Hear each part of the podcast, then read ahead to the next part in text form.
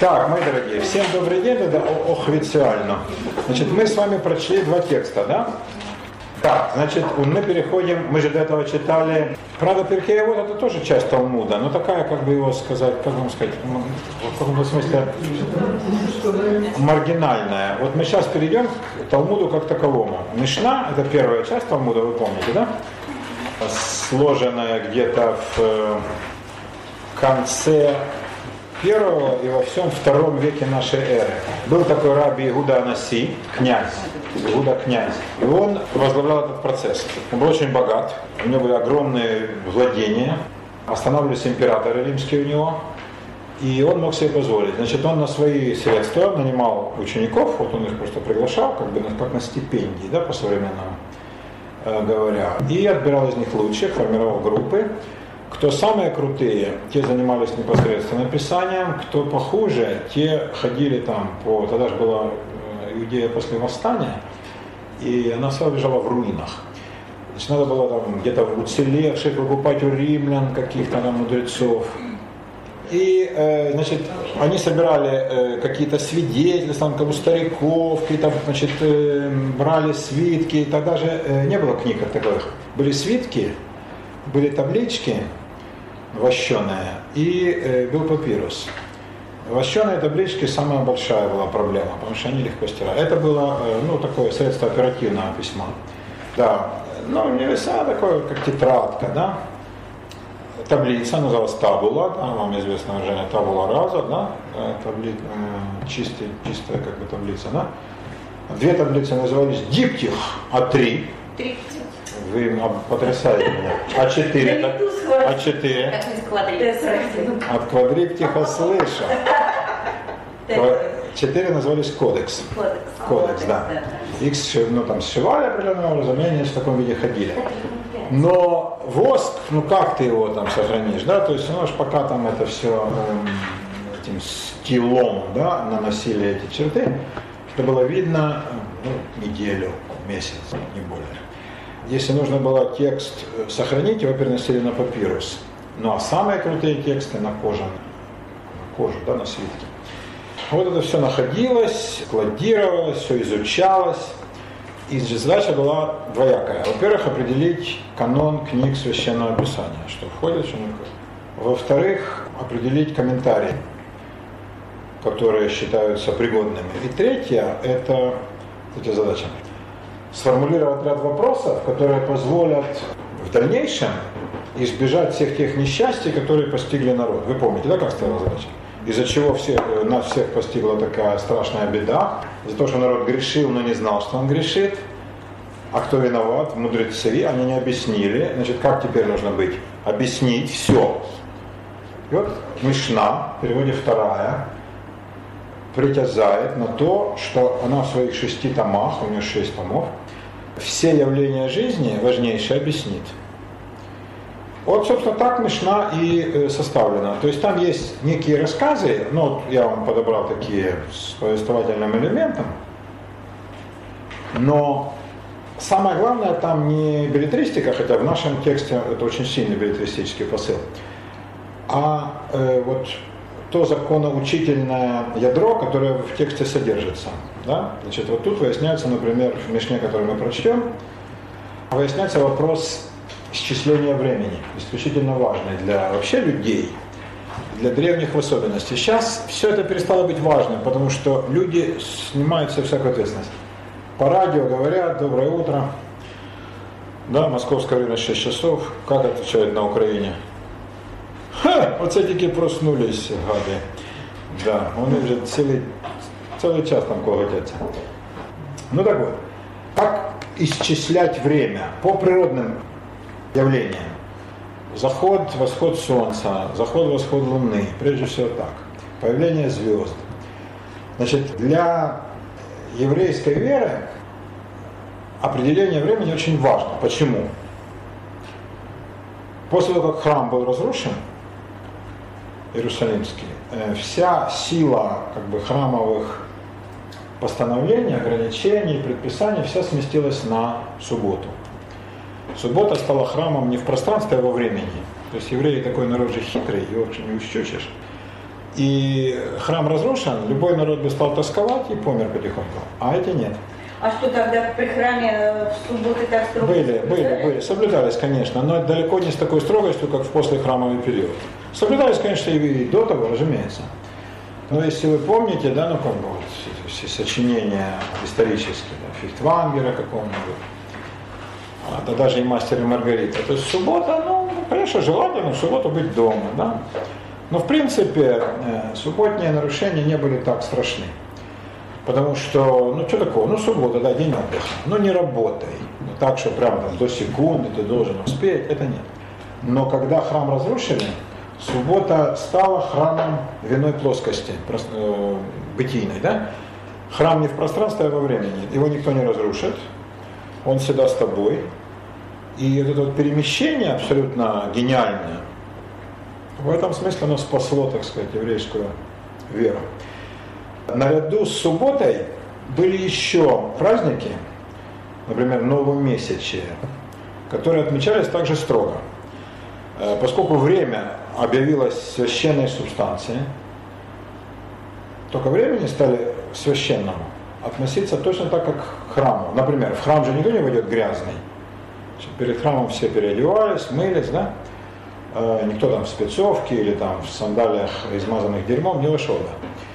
Вот так и тут. Значит, время было обычным, будничным, а вот нас, ну, резко, через там, какую-то минуту, да, стало сакральным. И ты уже ведешь себя по-иному должен подготовиться. Да? К этому моменту должен быть одет, вымыт, должен быть приготовлен стол, чтобы во время сакрального времени никаких работ не совершалось. И в этом смысле новомесячие и суббота, они были очень важны. Но суббота определялась по первой звезде. Зашла звезда, ну, значит, суббота наступила в пятницу вечером. А новомесячие по луне. Это древний-древний обычай, на самом деле, еще, конечно, до библейское освящение Луны. А у них были какие-то астрономические приборы, чтобы это все определялось? Глаз, ухо и большое воображение. А Никаких. Ухо, чтобы слышать, что передал другой такой. Другой говорит, я точно видел. А сейчас... А? Ну. Ну, всякая религия есть отголоски язычества, да? да? Слишком. Нет, это не слишком явно. Например, христиане едят проспорку и говорят, что это тело Да. и пьют, это магия такая махровая. Да, ну скажите, скажите им об этом. Да, они же убеждены. Поэтому это все дело такое. Освящение Луны и э, как бы празднование лунных дней, это, конечно, язычество, и Луна это женское божество. Из-за того, что Луна меняет фазы, она там э, то молодой месяц, то половинка, то полная, это напоминало людям ситуацию с женщиной.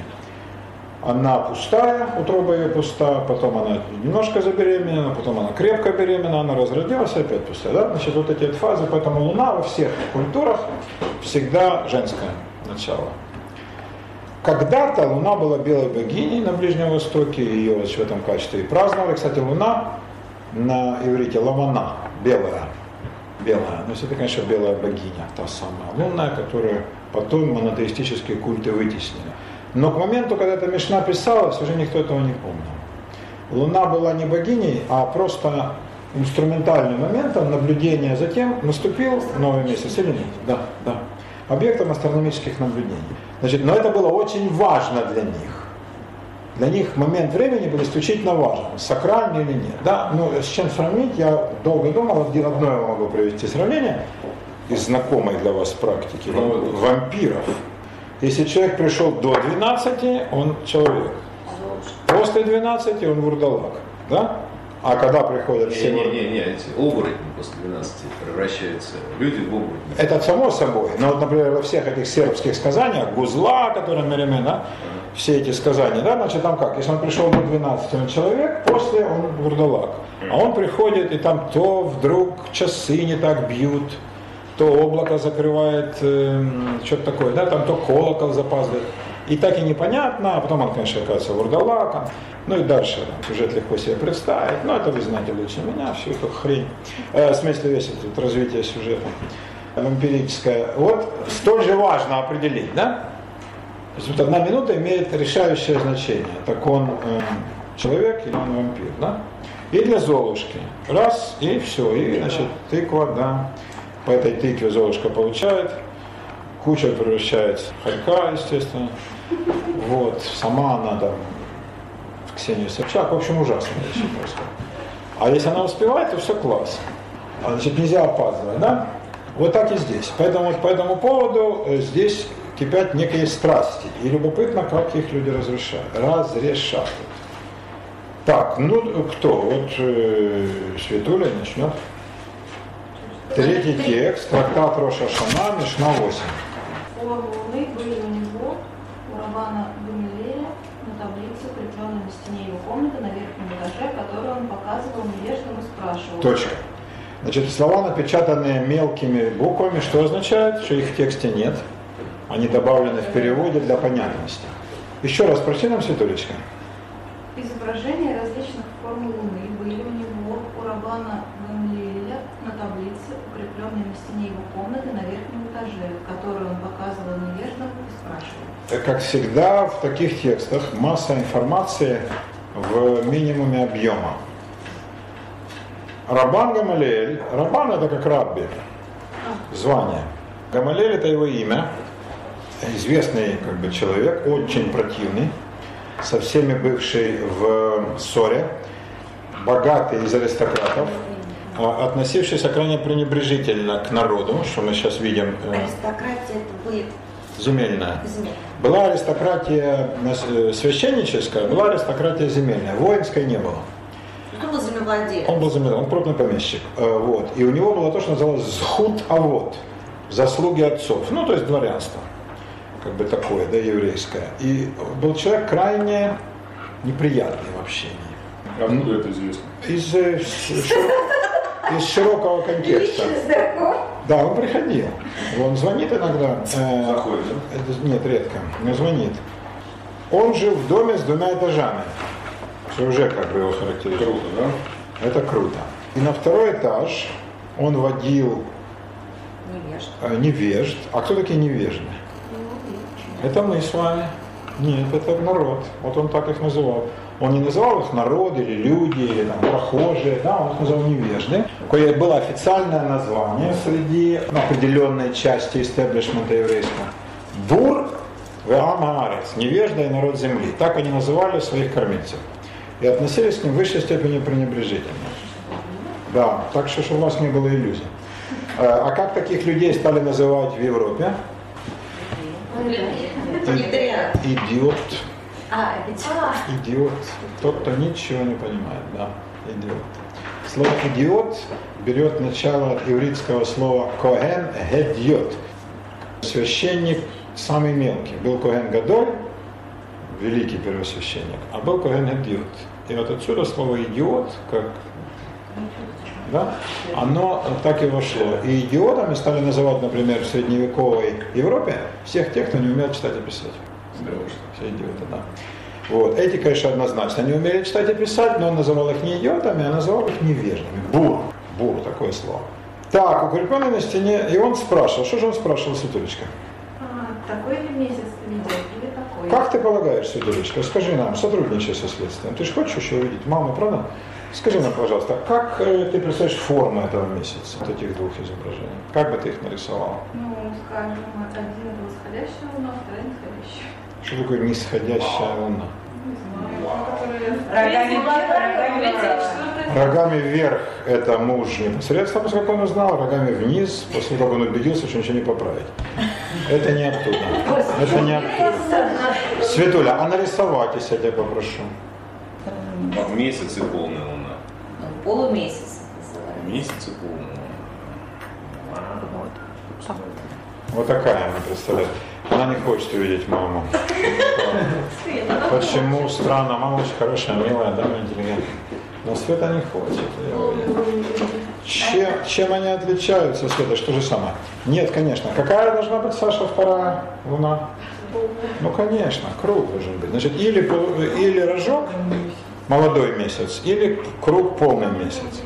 И вот он спрашивает, ну так так, значит, э, какой месяц ты видел, да? Такой ли ты месяц видел или такой? И что дальше было? А, однажды пришли двое, двое свидетелей и сказали, видели мы его утром на востоке, а вечером на западе. Сказал Раби Йоханан бен Нури, они уже свидетели. А когда пришли они явные? Явные, город такой, да а, принял их Рабан Гамлиэль, еще двое свидетелей пришли и сказали, видели мы его вовремя, а в ночь на 31 не показался он. И принял их Рабан Гамлиэль, сказал Раби Доса бен Дакинас, они же свидетели. Как можно свидетельствовать о женщине, что она родила, а на завтра у нее опять огромный живот? Сказал ему Раби Егошуа, слова твои не представляются верными. Вот у людей проблема будет. Проблема очень серьезная. Э, По сравнению с нынешними, когда все проблемы сводятся к баблу, да, э, эта проблема серьезная, это проблема освящения времени. Для них проблема святости была исключительно важна. А это потому что это некая объединяющая весь народ вещь, да? То есть Раз, во-вторых, их вера, что если святость осквернить, будет ужасное последствие. А, ну, то есть как бы... ну, Осквернять нельзя. Да, нельзя есть неположенную еду, нельзя пользоваться оскверненной печью, да, нельзя спать с женой, когда у нее месячное. Это все осквернение. Да? Вот такое же ужасное ритуальное осквернение будет, если э, сакральное время принять за будничное. Или наоборот. И в будничное время вести себя как в сакральном, но что того хуже, в священном времени ничего нельзя. Ты будешь вести себя как в будничном. Это ужасно. Ну это понятно, но Это если в ужасно. обычное время ну сел и сиди, ничего не Сели, сиди, ладно. Но там дальше, значит, они спорят. Там некто Бен Нури, довольно такой темный персонаж. А Гамалель, заметьте, он всех принимает. А ему возражают довольно крутые ребята. Там, например, Доса Бен Хакинас. Вы знаете этого парня. Во-первых, он был популярен. Во-вторых, он вошел э, в обиход, что ли, да, тем, что он был э, величайший специалист по молитве. Ему принадлежит фраза «как надо молиться». Он считался вторым после пророка Ильи, Ильяу, специалистом по молитвенным техникам и молитвенному сосредоточению.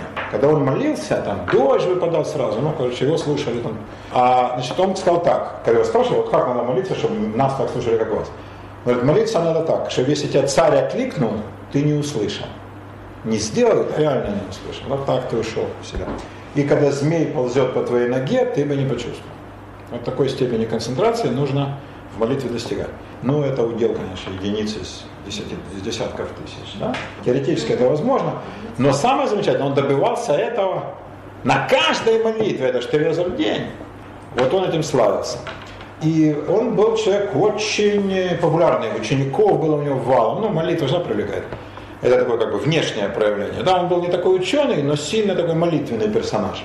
И как-то раз сидел он в винограднике и эм, значит, учил учеников.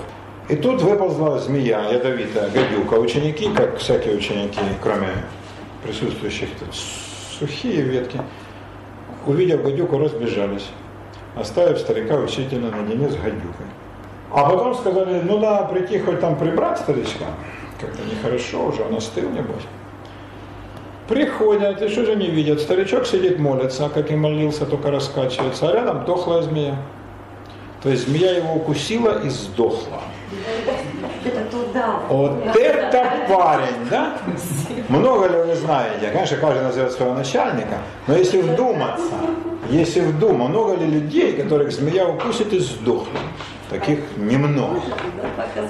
Вот он был такой парень, да? Мы в Израиле девку одну видели, которую змея укусила и сдохла. Отравившись силиконом. Силиконом? Да. Она укусила ее в правильное место? Правильное место. Бедная умерла, потому что отравилась силиконом. Ну, верно. Поэтому, девушки, силикон это спасение. Заливать и заливать во все места. Да, а не то, как те, которые рекомендуют. Везде должен быть силиконовая защита, но мужикам сложнее в этом плане. Ну, заранее не представляю такой для змей привлекательность. В общем, э, вот такой был Бендоса. Бендоса тоже возражает. И, наконец, возражает Йошуа. Вот это интересный персонаж. Йошуа по всем показаниям должен был занять место главы Синедриона, то есть стать формальным главой общины, ну то есть всех евреев, которые жили. Но занял этот пост Гамалиэль. Почему? Бабки, плюс интриги, не, не чурался, и происхождение, да, такое, заслуги отцов. И Иошуа, конечно, по этому поводу переживал. Чувствуя, типа, что его обошли. И большинство людей, они тоже склонялись к Иошуа.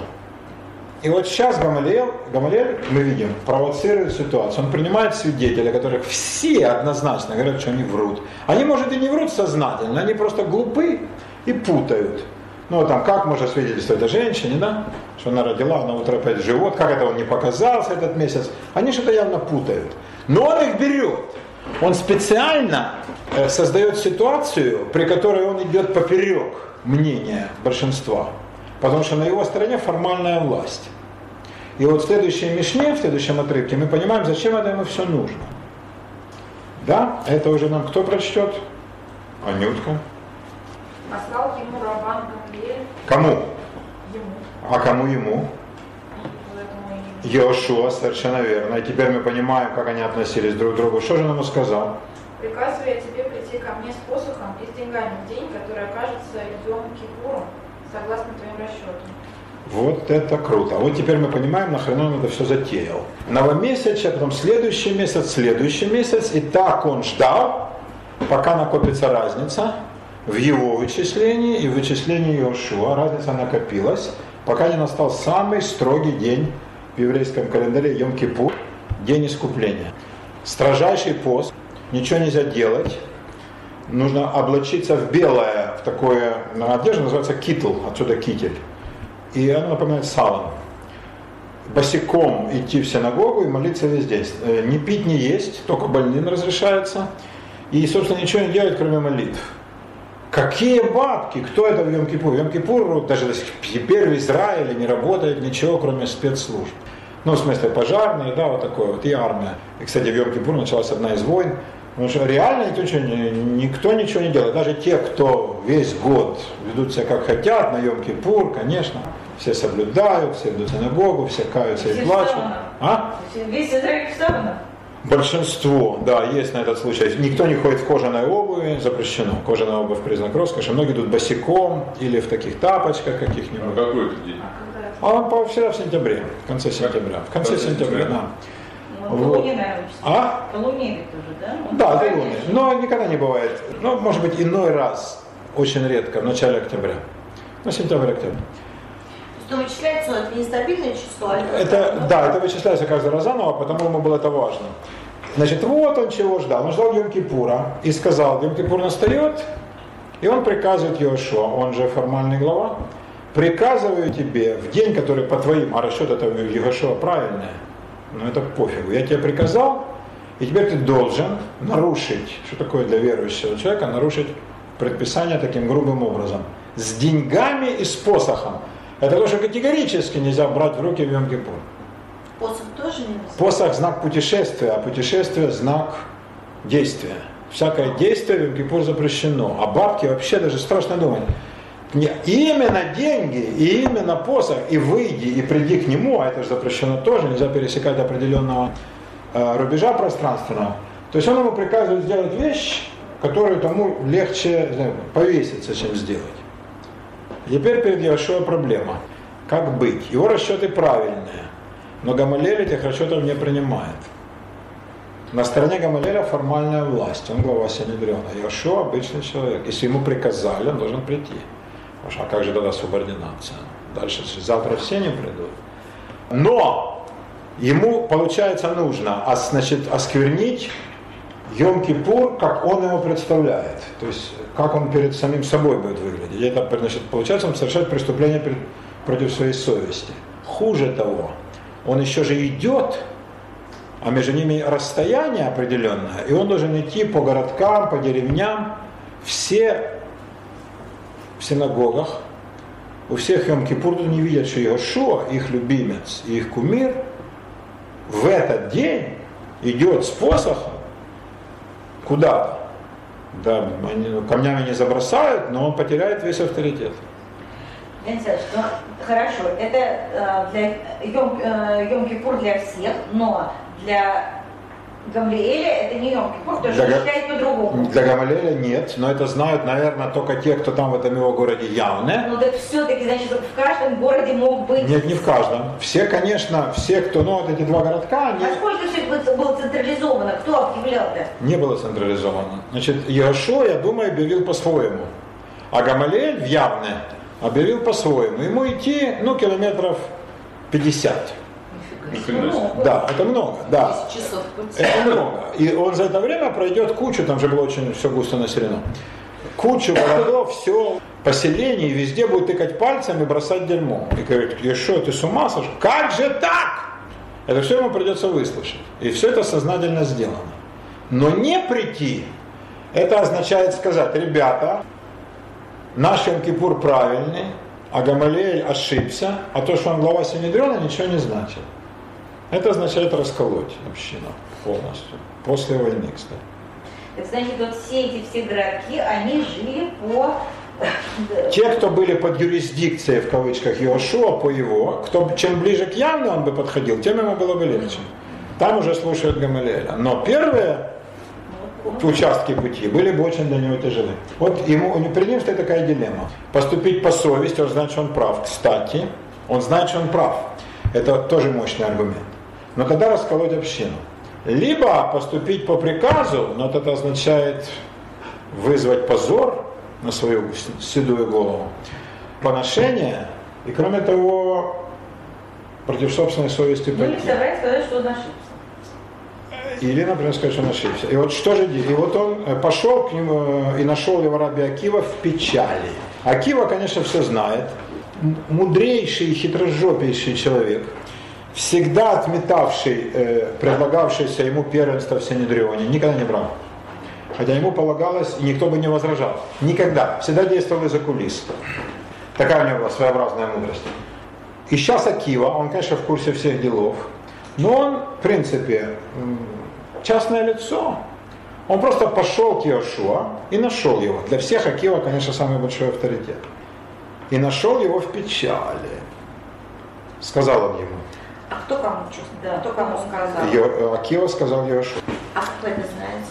Тут когда что, что По, правда, по сейчас я контексте. вот- Не, не, никак. В тексте Никак, вот так, да. Вот Это так. Акива говорит, Иошуа.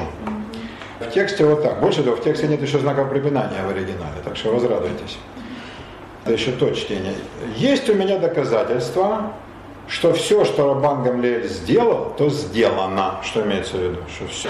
Это хорошо, это правильно. Это верно. Ведь сказано, Вайкра 23.4. Вайкра это книга Левит. Левит 23.4. Вот установленные Господом дни священное собрание, которое провозгласите в их сроки. Хоть вовремя, хоть не вовремя, добавляет он от себя. Нет у меня установленных дней, кроме этих. Акива явно передергивает. В библейской цитате ничего не сказано о том, что эти или не эти. Там сказано, ты определи и сделай в правильные. Но он специально так говорит Иошуа. Для чего? Чтобы сказать, Гамалель решил правильно. На тебе нет греха. Даже если он ошибся, то это все равно не ошибка, потому что любые дни разрешается признать. Вот я тебе трактую так библейскую цитату. Зачем он это делает? Ради мира. Пошел к э, раби Досе бен Хакинасу и сказал ему, если мы начнем сомневаться в Бейт-Дине, то есть в суде, Бейт-Дин это суд, Рабана Гамалиэля, мы должны усомниться в каждом без исключения Бейт-Дине, суде со времен Моше, Моисея, и до нашего времени. Ведь сказано, шмот это исход. И взошел Маше Аарон, Надав и Авигу и 70 старцев Израиля, это конец цитаты, тут Акива для себя, э, э, от себя. А зачем не названы имена старцев? Только для того, чтобы научить каждые три человека, три еврея, которые образовали суд в Израиле, это словно суд самого Моисея. Ну не бля. То есть он очень произвольно трактует, пользуясь своей фантастической памятью и эрудицией. Он знал Писание на зубок, он кроме того еще кучу всего знал. Он тут же на ходу нашел две цитаты, которые, ну как компьютер, произвольно их истолковал. Ну при чем тут не сказано именно старца? Там вовсе не о том речь. И что он хочет доказать? О том, что мы не должны сомневаться в верности приговора суда Рабана Гамалеля, хотя Гамалель явно не прав. Но мы должны рассуждать таким образом, что это словно э, суд самого Моисея, то есть не подлежит сомнению. Вот так сказал Акива. Он примирил. Взял он, Иошуа, в руки свои посох и деньги, и пошел в явно, зашел в кабак, девка, а нет, это не, не оттуда, к Рабану Гамалиэлю в тот день, который оказался Йом-Кипуром, согласно его расчетам. Пошел, Акива убедил его. Что Акива хотел ему сказать? На тебе нет греха. Мы должны принимать э, решение любого суда. Вот библейская цитата. Гамалель тоже прав. Я не говорю о том, что ты не прав, Боже упаси. Просто он тоже прав. Понимаешь, это диалектика. Какая? Ну, греческая наука мне. Ну, ты же не читал. Ну, я тебе дам свои из Аристотеля. М? Он тоже, а вот тебе цитата. Цитату я тебе правильно истолковал? Ну, значит, любой суд теперь, как суд Моисея. Теперь кто у нас старший?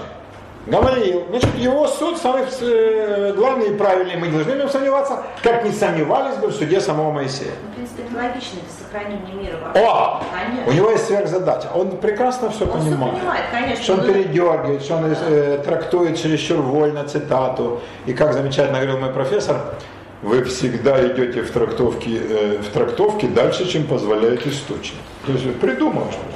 Здесь автор хотел сказать. Автор ни хрена такого не хотел сказать. Но мы как бы знаем, да? Он это делает специально. Для чего? Он понимает, какая стоит дилемма. Если Иошуа упрется, он формально прав. За ним пойдет, ну пусть не большинство, 40%. Это раскол. Это раскол. А формальная власть есть формальная власть. Хотя он сам Гамалеля не любил. Но кто поп, тот и батька. Потому что если сейчас начнется, все, будет труба. Да? Э, А у кого началось? У христиан. Каждый считает прав. Он и ради правоты дела Господня он откалывает кусок, так получается, ересь, секта, ну и дальше все по тексту. Значит, почему иудаизм этого избежал? Вот находил, сначала нашелся такой Акива, а потом по примеру его стали идти. Мир важнее твоей правоты. Отступись от правоты. Это исключительно важный принцип. Кстати, для еврейского бизнеса, например, или для еврейского ведения дел. Даже если ты прав, но этим самым ты разваливаешь команду, отступись от правоты. Ты хочешь быть правым или быть счастливым? Сформулировали это в 20 веке американские маркетологи. Большинство людей говорят, я хочу быть правым, и чтобы их всех похоронили, и на могиле у меня написали, я, бля, был прав. Говорят, ну напишут, причем это уже завтра, но ложиться надо сегодня. Вы же вот тебе доска. А, а по уму какая позиция правильная? Лучше быть счастливым, чем правым. Ну да, хорошо, ты прав. Да. То есть тут, тут важно уступить, тут важно найти компромисс. Люди упираются, особенно в том случае, когда они чувствуют за собой правоту. На ту беду они как раз тут правы. Это нам первая мешна свидетельствует. Именно потому упираться нельзя. Что они будут чувствовать за собой моральное право. Да? Вот такая штуковина. И он, Акива, находит совершенно гениальное решение. Он говорит, не, ребята, да, вы правы все, но его решение, как суд Моисея, ты не стал бы сомневаться, если бы Моисей пришел, да? И сейчас не сомневайся. Вот такие штуки. Да, ну и что же у нас было в последних строках? Нет, ну хорошо. Э, Вот, ну ладно, он смирился, и он пошел, и все Пошел. на него плевали. Плевали, я думаю, да, называли его, ну, по-разному, говорили о его, как сказано у Веллера, полковник обличал злобный гомосексуализм и зоофилию подполковника, суля ему многочисленные травмы и увечья от интимной связи как с одушевленными, так и с неодушевленными предметами. Лучшего описания э, классических армейских делов я не встречал. Как красиво. Ему тоже, видимо, пришлось выслушать насчет зоофилии, насчет мамы, бабушки, о том, в каких ситуациях их видели, о том, как бы ему хорошо изучить Камасутру. Это все было, да, но это все выдержал. И вот он приперся в явное. Можно себе представить его состояние. Ну, Может быть, он понимал, что это Он понимал, да, но ему было тяжелее, чем Акиве. Акива чем был хорош? Он посоветовал. Не, он настаивал, да. То есть, если бы этот бы уперся, он бы настаивал дальше. Он бы убедил пойти. С ним бы пошел. Но тот понял и пошел. И вот встал Рабан Гамалель. Это очень хорошо кинематографически. Гамалель сидит на, своей, на крыльце своего двухэтажного дома. Да, у него же не Йом-Кипур, он сидит и, например, что-нибудь пишет. И видит периферическим зрением, как приближается Иошуа. А, так у него же не Йом-Кипур. А А, Конечно, нельзя, но у него же в будний день, что не писать. Он в своем праве, он сидит и пишет. И наблюдает, блин. А дорога-то одна, и вот по ней показался После 50 километров. Ну, можно себе представить, как выглядит престарелый Иошуа, хотя он был бодрый старичок, но все-таки, да, после всех этих рассказов о Камасутре, неожиданная информация о маме и бабушке, да, и упоминание родственников в самом невыгодном контексте. И он, значит, после этого, он, вот, опустив низко голову, и тот видит его, видит. И улыбка змеиная расцветает на его харе. Но он не поднимает глаз. Он, пишет. Он занят, занят. Пока тот не... О, Ешо! Какой приятный сюрприз! Встал он, а тут он встал, Раван Гамалеэль, и поцеловал его в голову.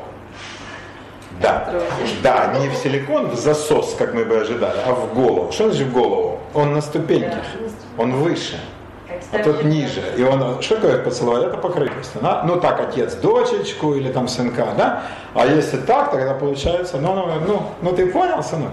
Ну ты молодец. Ну, не будешь больше? Ну смотри у меня. Замечательно, да, поцелуй в голову. Сказал ему, благословен твой приход, учитель мой и мой ученик. О, змея мне. Учитель мой в мудрости. Мой ученик, потому что послушался моих слов. Что это сухая ветка ваш любимец Гамалель хочет сказать? Это классический руководитель крупного предприятия. Банка, министерства, ну просто готов. Да, изумительные слова.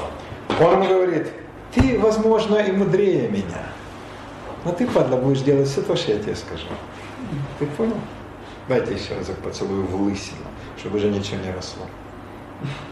Таким путем. Вот что он ему хочет сказать, да? Учитель мой в мудрости. Ну и хрен с тобой, ученик, просто послушал. И ты в дальнейшем будешь слушаться, потому что ты мудр. Вот такой текстик измышленный, да? Очень интересный с точки зрения техник еврейского выживания. Почему народ выжил? Две тысячи лет в изгнании. Да? Не так долго не живут, как известно. До, до этого же еще было две с половиной тысячи лет. Евреи живут. Вот что помогало? Да, ну если оставить метафизику, а, а разбирать конкретные вещи, да? то вот, например, вот такие штуки. То есть выработка модели, которая позволяет людям не развалить общину. Самая тяжелая штука – это когда несколько по-настоящему талантливых людей разваливают дело, потому что каждый считает, что он прав, тянет это дело на себя и ради своих амбиций не жалеет общего предприятия. Это бывает тяжелее всего. Это мы видим, ну проще все это видеть в спорте, это можно увидеть на театральной сцене или на киношной, можно увидеть в предприятии в любом другом. И здесь очень важно то, что американцы называют coach wisdom, мудрость тренера. Но это хорошо тренер всех, М? а здесь нету. Тут играющий тренер это Гамалея. Тут роль тренера, мудреца настоящего, берет на себя Акива, который просто пришел и сказал, ты знаешь, у меня есть соображение целое. Его послушали. И община осталась единой. Много раз угрожал раскол. Тут в этих текстах там видно, какие отношения были между людьми. Люди есть люди. И по талмудическому правилу, чем выше дерево, тем больше тень от него. Это когда одни карлики, как в Думе, да, то от них как бы какая тень. А тут ого личности, и слава Богу от них. Поэтому им трудно вместе. Им очень трудно вместе, как двум медведям в берлоге, как птицам подлететь, да, с размахом крыльев. Вот как их примирить? С одной стороны, собрать всех лучших, а с другой стороны, сделать так, чтобы они работали на команду, а не на себя. Вот это колоссальная задача. Но в большинстве случаев она решалась. А Кива в этом плане был всегда примером и образцом. Всегда умел уладить. Вот вам пример. Вот это, кстати говоря, вот модель еврейского отношения к бизнесу. Иди на компромисс, не упирайся, даже если ты прав. Более того, когда ты прав, тем более не упирайся. Такие дела. Есть вопросы у вас по этим двум? Хорошо, но Мишнайот. да, иди на компромисс. Но если э, ты прав, это значит, что он нарушил э, и, и- и его люди нарушили Йом-Кипур. Да. Вот Это действительно он осквернил. Ему за это будет наказание. Это он ответит. Вот и он встанет перед То стариком. он себя, он себя, э, как сказать, в жертву принес э, миру. Иошуа, да, принес Да. жертву. И на нем греха нет, потому что его обязали, его обязали решение вышестоящей организации, и Акива доказал ему, ну доказал сомнительно, можно было спорить, но можно и не спорить, доказал, что на самом деле он поступил правильно. Нет, ну то, что слушай начальник, это там в другом месте в Талмуде очень много где. Что сказал вышестоящий. Нет, ну, с другой стороны, что если вся община пойдет на одно из-за того, что не соблюла Йом Кипур, она вся вместе пойдет. Опять же, это не будет раскол, то есть как бы все остается все, все- На самом деле, если не соблюсти, то ничего не будет. Важно, что люди... Важно, абсолютно, это я вам точно говорю. Важно, что люди чувствуют. Конечно. Важно, что люди чувствуют. Если люди будут понимать, что кто-то нарушил, ему за это ничего не было, будет очень плохо. Значит, надо их убедить, что Вот. нет нарушения, нет. Вот. Нарушения нет. Хорошо, а если что-то будет? Ну, в данном случае, окей, да, ничего не будет. А если вдруг раз и вулкан? А если это тут бомба на голову? Вирус В то время было тяжелее с атомными бомбами, были только Ну, гранаты. окей, там, болезнь, болезнь, да, хрен знает, что Ну, война. пойду, э, наступят, значит наступят, Значит, наступят. наступят, да. Значит, на, на всю голову сразу Да, да. Но тут э, реальная э, проблема, здесь не грядущее несчастье, какие бы они ни были, да, голод, там, мор, да, плен вражеский, а конкретная, а конкретная проблема – это община завтра расколется. Завтра. Причем есть же хорошее правило, учителя помирятся, ученики нет. Ну да. И вот что будет послезавтра, легко себе представить. да? А так все осталось между своими. Они на заседании могут сказать, Гамалеев, блин, ты уже оборзел. Мы тогда промолчали, мы сказали, но теперь, допустим, но это никогда не выйдет за стены. А людям сообщать, нет, все правильно, мы ошиблись.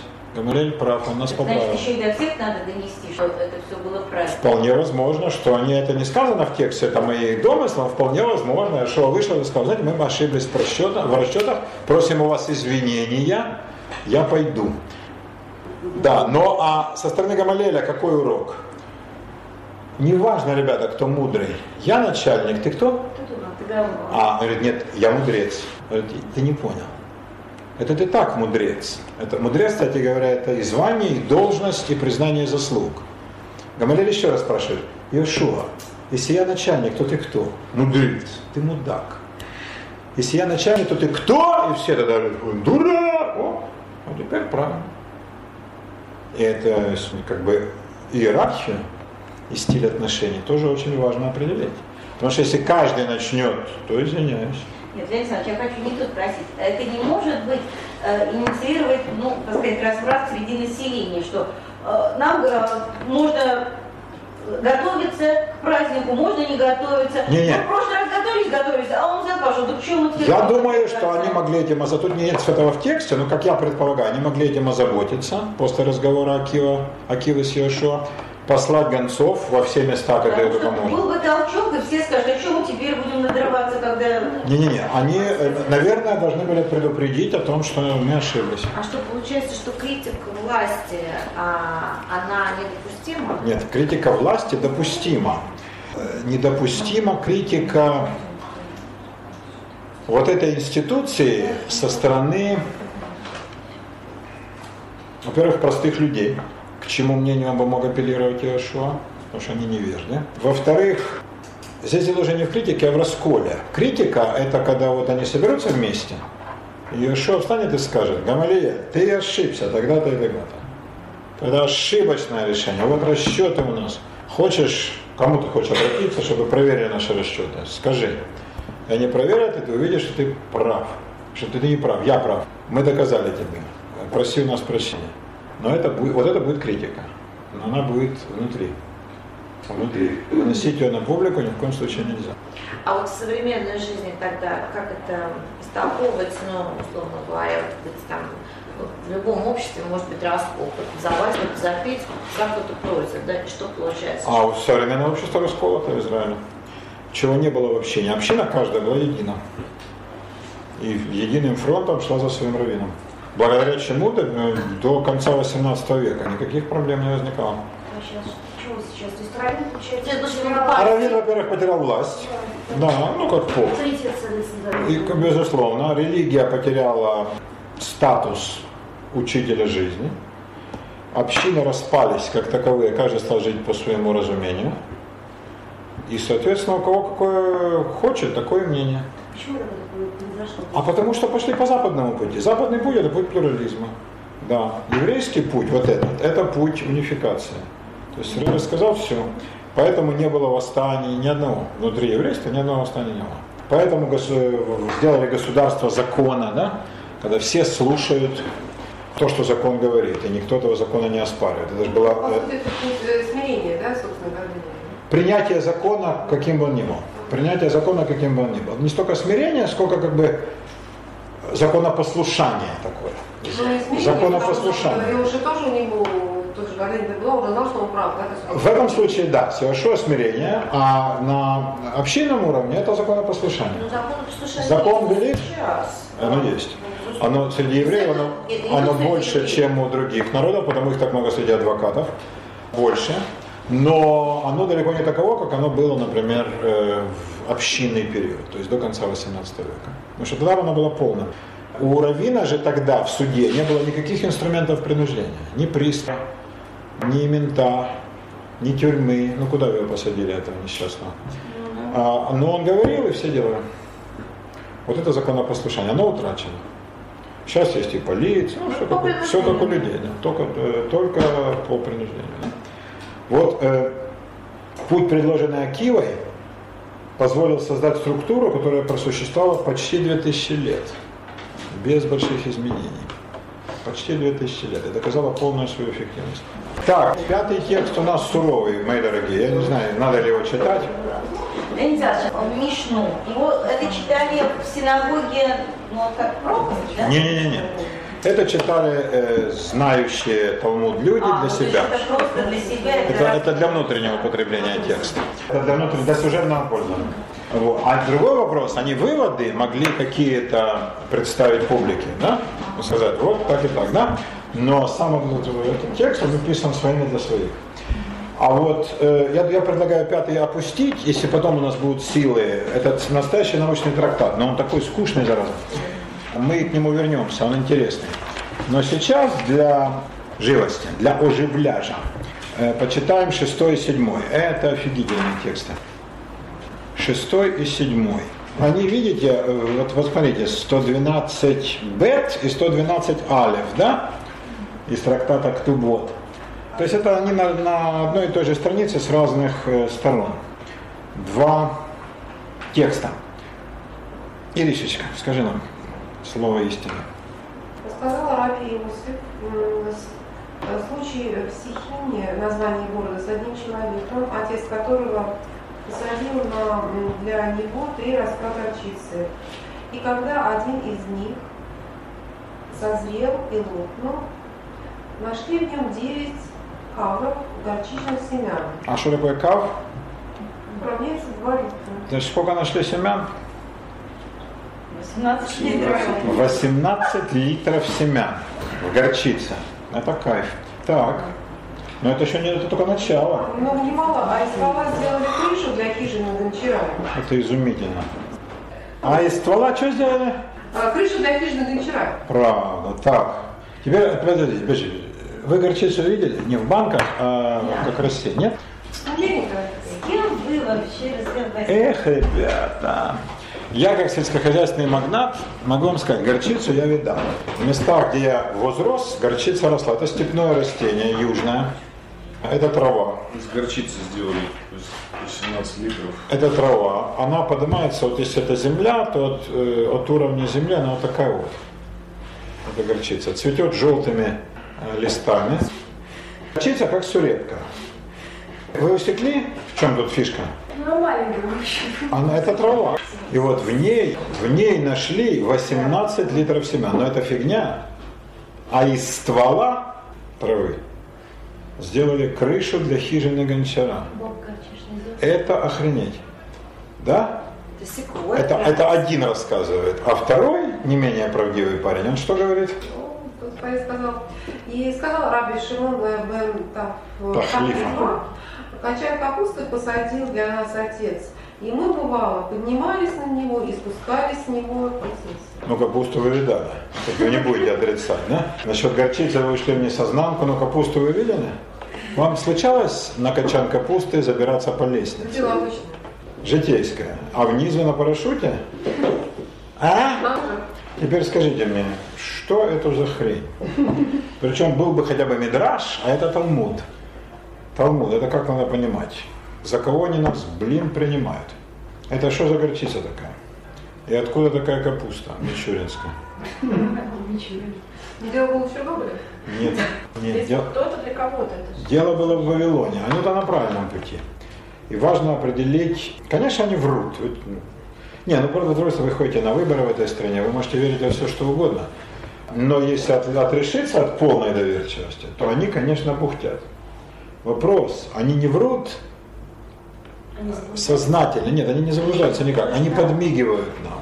Это такое, это балагурство такое. Балагурство на уровне стеба. Сейчас я тебе расскажу.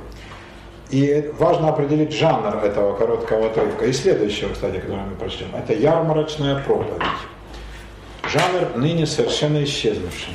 Но для древнего времени и для средневековья исключительно важно. Не было города, не было деревни, где не было бы проповедника. Они были странствующие, существовали гильдии проповедников, существовали сообщества их. Они ходили, и или они вместе там что-то такое изображали, или каждый ходил сам, как э, сыновья лейтенанта. И каждый, значит, говорил текст. Вот они там чему-то призывали. Это ярмарочная проповедь. Вот как собирали людей в крестовые походы? На базар приходил монах, ставил бочку, самую здоровую, из-под вина, поднимался на нее, и луженая глотка орал, вы тут, падлы, жируете, а там церковь. Она полностью изнасилована арабами, турками, жидами и сарадинами. Но кто пойдет в поход? И кто-то шел. Ну, зависело от того, как он умел с толпой говорить. Но у них было в этом смысле исключительное искусство и риторические навыки, куда там нынешним рекламщикам. У них была, была убежденность. Люди, которые тут говорят, они могут быть убеждены, что была такая горчица и капуста. Нет, конечно. Это стёб. Я представляю себе, это было как. Да, но Мюнхгаузен как бы, э, он, так сказать, сознательно врет, да? Он нет. Э, Ну, не знаю, Мюнхгаузен верил сам в то, что он говорит? Конечно, безусловно. Ну, не знаю. Так ли, Он бы так ли он был бы, он бы прост? хотел бы, чтобы так Так ли он был прост? Может быть, он не А верил? Дюма? Дюма верил в то, что он писал? Конечно. Ну нет, конечно, да. Хотелось Вот. бы, чтобы это было. Не, ему не обязательно хотелось. Ему хотелось, чтобы это поверили. Не факт, чтобы... Да. Ему хотелось, чтобы поверили. А э, так ли или не так, это второй вопрос. Он же понял, что это уже было. Никто же не сделает бывшее, не бывшее. Но если вы поверите в мою версию, значит я правильный парень, да? Сидят два э, вот этих хмыря. Э, Йосеф непонятно какой, это имя очень распространенное, а Шимон бен Тахли- Бе- бен Тахлифа довольно известный мужик и вполне солидный, кстати, здоровый, толстый, внушал доверие. Вот они сидят, как я понимаю, Почему сын да, сын Тахлифа, недалеко от выхода из синагоги. Вот народ помолился, и сейчас расползается в Вавилонии на площадь ярмарочную. Вся жизнь она шла на базаре. На базаре вся жизнь, да? Потому что дома, ну что там дома? Одна жена, никакой радости. А жизнь вся в публичных местах. И базар среди них главное. Там новости, там еда, там девки, там выпивка, там друзья, там жизнь вся. И вот они сейчас пойдут все на базар. Сейчас в гараже. Как сейчас говоришь? Да. А как сейчас, может быть, в торговом центре, да? Мол какой-то. Мол. И они это понимают, что сейчас все расползутся. Но пока еще все вышли из синагоги и как-то так под настроением проповеди, где через пять минут пройдет. С первой увиденной девкой и первым стаканом вина. И вот в этот момент они их ловят, я думаю, сядут через дорогу, и перекрикиваются такими довольно громкими голосами. И один сказал, а вот я тебе что, Шимон, скажу. Был случай в Сихине. Сихин городок в Израиле. В Израиле, заметьте. Да, там была такая, блин, горчица. М, Какая такая горчица? Ну, они так горчицу видели, в отличие от... И он говорит, «Ха, говорит, там нашли 18 литров семян, а потом из ствола Сделали хижину гончара. Народ говорит, «Ха, ну ты даешь, блин. Тогда перехватывает второй и говорит, это фигня, а вы слушайте, что я вам расскажу. Он рассказывает про Сихим, а я вам лично расскажу. У нас в земле Израиля была такая капуста, на которую я вот это вот взбирался на лестнице и также слезал. Да ладно, ну ты врешь. Как я вру? Да ты да, а побожись. Да будь я негром преклонных годов. И народ останавливается. А когда одни остановились, остановятся вторые. Не, а что? Так я тебе сейчас расскажу. И тут они... И начинается собственный рассказ. О чем они им хотят рассказать? О том, что, ребята, вот вам живется в Вавилонии хорошо, но вы не должны думать, что вам живется хорошо. Вы должны постоянно понимать, что вам живется плохо. А по-настоящему хорошо вам будет только в земле Израиля. Да. И вы должны постоянно мечтать туда вернуться. А если вы не мечтаете, то вы глупы. Народ говорит, да что возвращаться, хрен мы бросим пивоварню, мельницу, да ну не хватало. И он им говорит, эх, ребята, вы думаете, вавилонские земли богаты, а вы не знаете, какое настоящее богатство. Настоящее это богатство все там. Вавилон богат? Богат. А через лист от этого фраза рассказывает один мужичок и говорит на арамейском фразу, э, там внутренняя рифма богатая, я меня приведу, вы мне переведете с арамейского, это меньше, Это наверное, два факса. три специалиста. Атира Бавель кикацира белема тира. М? Богат Вавилон, ибо жнет без дождя. В Израиле главная проблема дождь, а в Вавилоне ирригационная система еще шумерами построена. Разрушили только арабы. Вот тогда арабов не было. А, да, там были вавилоняне, персы, ну, такие нормальные народы. И давала урожай ого Конечно, Вавилон куда богаче. Реки Тигр и Ефрат, если поддерживать э, в Арыках, во всех этих ирригационных системах воду, то будет и 3, и 4 урожая. Какой Израиль сравнится с этим? А там же таких рек нет. Там все зависит от дождя, от росы. Дождь не выпал, вообще голод. А Никак не возьмешь. И Вавилон благословеннейшее место. Как отсюда уходить, когда он жнет без дождя? Вот как это дело перебить? Искреннее убеждение людей, что они живут в самом хорошем месте. Вот как сейчас евреи в Аргентине или в Хабаровске, или там в э, Балтиморе, да. Хабаровск. Да, Хабаровск. Это рай земной, да. Абсолютно. Вы не были там? Ну, я был. Да, это великолепное зрелище. Огромная река Хейлунзян, мы называем ее Ламур, э, но она называется Хейлунзян, река черного дракона. И Амур она совсем не напоминает. Там даже самый худший из Амуров таких, конечно, страстей не несет в себе. Офигенная по широте, быстрая, мутная. Да, поэтому живя там, еврей, конечно, меньше всего будет думать о поездке куда-то хрен знает куда. А надо, чтобы думал. Одна из равинских посылок. Человек должен ощущать себя в изгнании. Ему не должно быть хорошо. Если он живет не в Израиле. Если он живет не в земле Израиля. Тогда не, про- не в Израиле как в стране, а на земле Израиля. Да?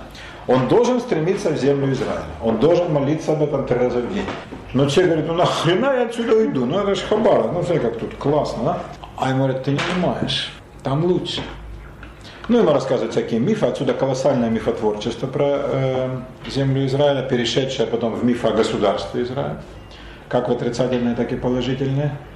А здесь они берут, значит, они думают, эти два мудреца, Йосиф и Шима, чем можно взять вот этих торговцев, ну вот которые на базар идут? Они же только материальные вещи понимают, меркантильные. Надо сказать, что любой товар, любое растение в Израиле, конечно, круче, чем в Вавилоне. Там даже горчица такая, что она как баобаб. Из нее делают крышу для хижины гончара. Там капуста такая, что хрен по лестнице поднимешься. Потом не докричишься туда. Вот какие там горчица и капуста. Вы поняли, люди? Все говорят, ух, а это правда? Ну, конечно. Неужели все такие наивные? Во-первых, люди верят еще не в то. Любимая моя фраза о том, что взрослые не верят в Деда Мороза, они участвуют в выборах. Да, то есть люди верят в то, что кандидаты отличаются друг от друга. Люди изумительны. С другой стороны, если бы девушки не были чуть-чуть доверчивы, наша жизнь была бы абсолютно нестерпима. Правда? Ужасно нестерпима. Она должна понимать, чудо возможно.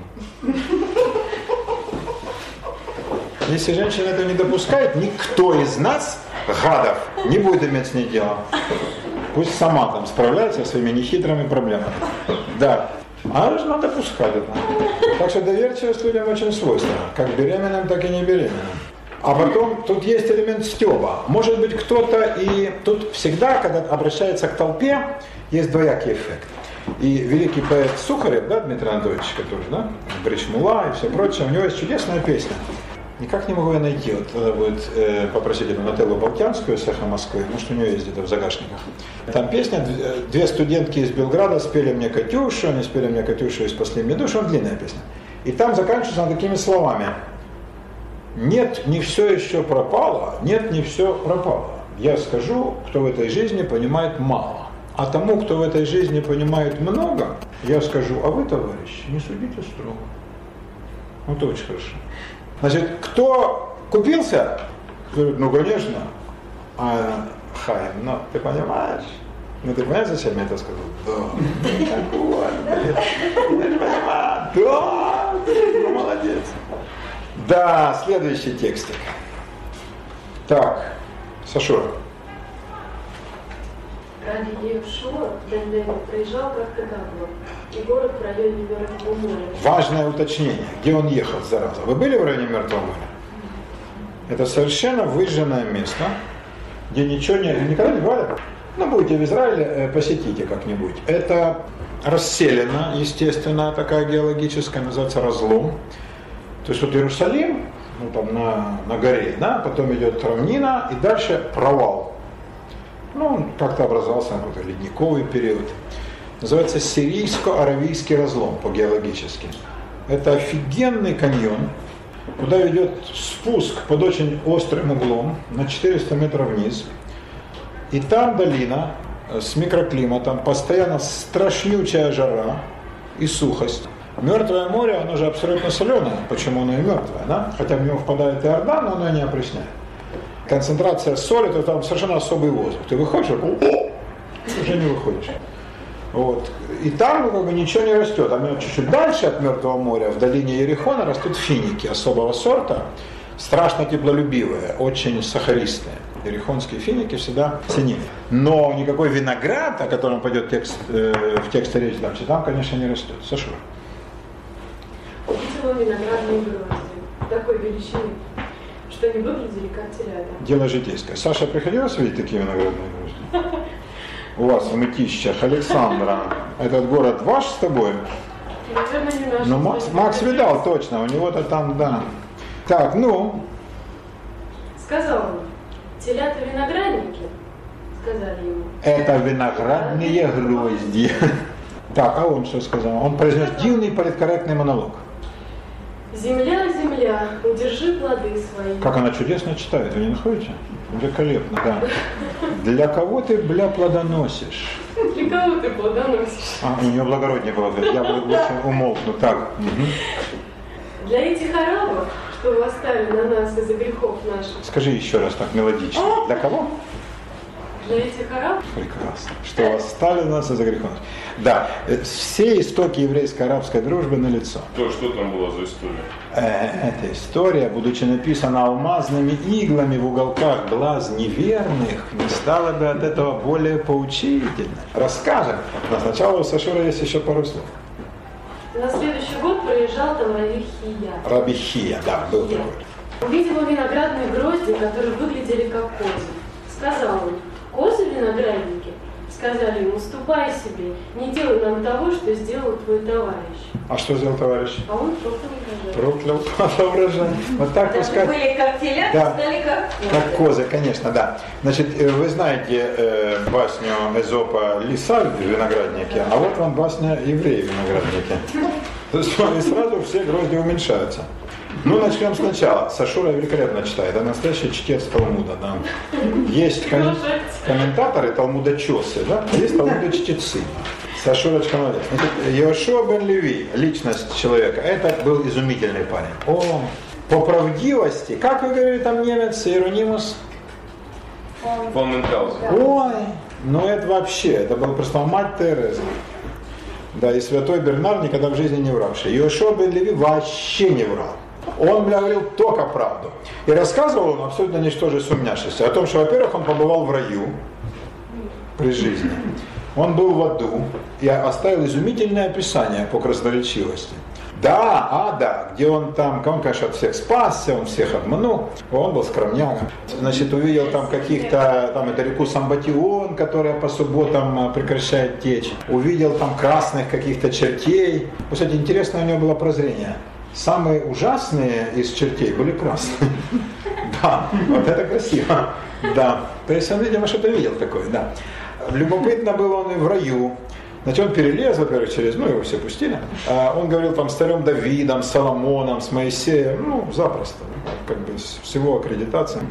Они каждый ему там рассказывали, вот кто тут э, есть, а кого тут быть не может. Он спросил, а праведники из неевреев, они где? Тоже есть. А может ли нееврей, э, не праведник попасть? Нет. А еврей не праведник, куда попадать? Говорит, туда, да? То есть он на все как бы, вопросы он знал ответ. И после этого, значит, ангел смерти сказал, ты шел бы отсюда. А ты дезорганизуешь работу, у нас тут распорядок дня, тихий час, а ты, блин, ходишь, тут будешься. Он говорит, слышишь, отдай мне меч свой на минуту. И ангел смерти отдал ему, ну, он бесхитростный парень, такой, да, как девушка из общежития коммунального комбината. Он забрал и все. Ну, просто так. И ангел смерти кружился вокруг него, как котенок э, вокруг шкафа, мяукал жалобно. Говорил, дай мне. Я говорю, нет, это же не проси. Не, ну пожалуйста, ну как я теперь? Ну это ж имущество. У меня трибунал.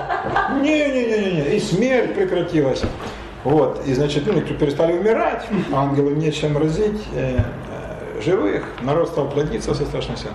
И тогда Бог лично, отвлекшись от галактической игры в нарды, сказал ему, Ешо, ну хорош уже, блин, шустрить.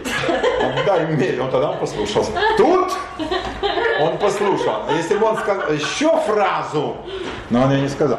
Да. Он сказал, да, да, да, все, все, все, господи, я так пошутил, так не удачно. На, возьми свой меч. Тот сразу стал крушить капусту налево и направо. А Яшо пришел и стал рассказывать.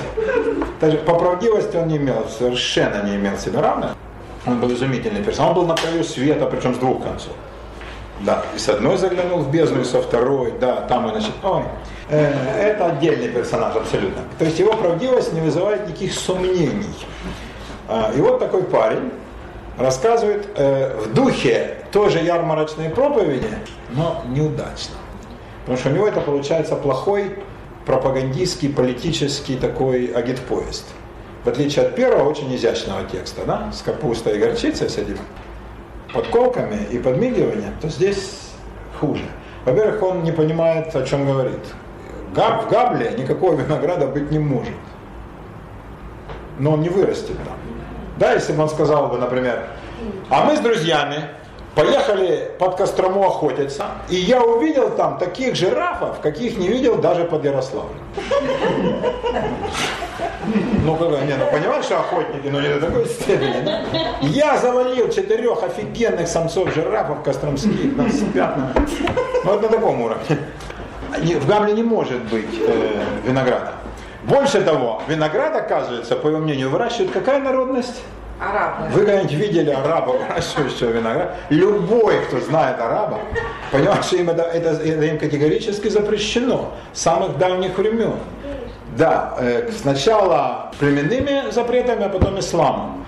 Виноград могли выращивать греки, виноград могли выращивать римляне, могли выращивать евреи, из народов, которые там жили, ну, сирийцы, да, тогда был народ сирийцы, не связанный никак с арабами, какие-нибудь там хетты, каппадокийцы, лидийцы, медийцы, персы, но никак не арабы, он явно брешет.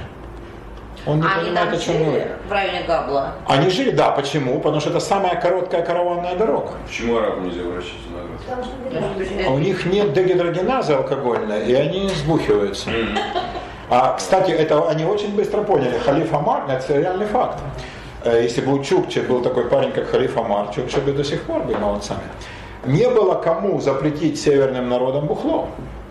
А у них, это не- э, как скифы, да, Как греки победили скифов? Не мечом, а чашей. Это что ну, известно, да? Это признавали греческие авторы.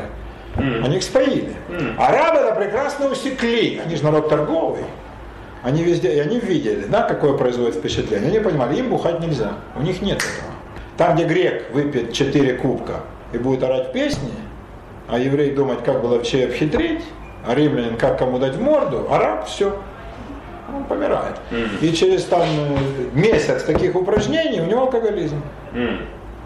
Поэтому был строжайший запрет, потом, который потом ислам подтвердил, и когда они уже вошли в силу при исламе, они просто вырубали виноградники. Просто вырубали еще до всякого Горбачева. Они вырубали, где видели. Халиф Амар, умница, ну, с точки зрения сохранения своего этноса, он принял такие очень жесткие законы. Арабы никогда виноград не выращивали. Это был единственный народ, Геродот писал, который садился за стол без вина. Единственный народ, известный ему, потому что все остальные, конечно, с вином. Арабы никогда. Поэтому арабы и виноград, ну это полный абсурд.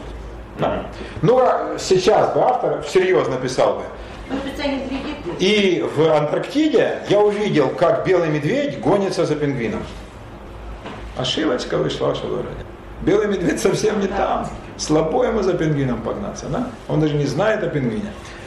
Он путает. Это сразу снижает градус доверия к тексту. Но для него не это важно. А что он имеет в виду? Чешуй телята в винограднике. Смотрите, как земля рожает, даже в наше отсутствие. Какова земля в Израиле? Для арабов, для этих сук, для худших из людей. Дальше вы видите еще более трогательное признание в любви к арабскому народу. Когда они разругались? А это как? Они никогда когда не мирились. А где-то второй век нашей эры. Секунду, но это было после э, еврейского восстания. Они После. и на римлян должны были обижаться. По- А на римлян никто не обижался. Римляне бич Божий. И римляне не нарушали договоров. А, Все римляне сказали, мы выпишем, они выписали. а, А арабы, они же были союзниками во всех восстаниях и всегда кидали. А, так. А, они были союзниками? Конечно. А. Они, арабы, у них была одна и прекраснейшая тактика. Они всегда поддерживали сильных. Как только военная фортуна клонится, военное счастье переменчено, они тут же кидали. Тут же, да. А в этом плане это был самый чудный народ. Потому что его все, все обожали, а евреи больше всех. То есть вот эта вот э, нелюбовь пошла именно с этих времен, да? еще? Я думаю, да. Это из-за того, что они их поддерживали, но кидали в самом Кидали начале. все время, да. Потом любовь чуть-чуть расцвела, потому что арабская стала власть, и пришлось любить. И тогда, в определенный период, не сейчас, вот когда текст да, написан, а где-то в 800-х, 900-х годах евреям при арабах стало житься хорошо. Почему? Они приняли, э, так сказать, арабы приняли иудаизм как близкое к исламу учение. Нет изображений, снимать обувку, А, а- отношения арабы к женщине. мусульманами, да? Арабы стали мусульманами, да. И евреи были грамотные, а арабы отнюдь, ну, до сих пор. А, Давно. через 10 лет, да. И э, в администрации арабской, огромная, которая вдруг стала на полмира благодаря их воинским умениям, тогда они умели воевать, это никто не отрицает. Да.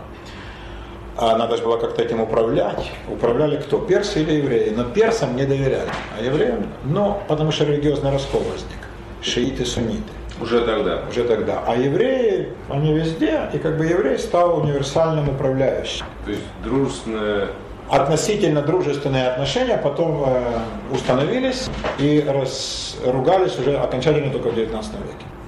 Большевики и сочувствующие, да? Нет, не большевики, это англичане их поссорили сознательно.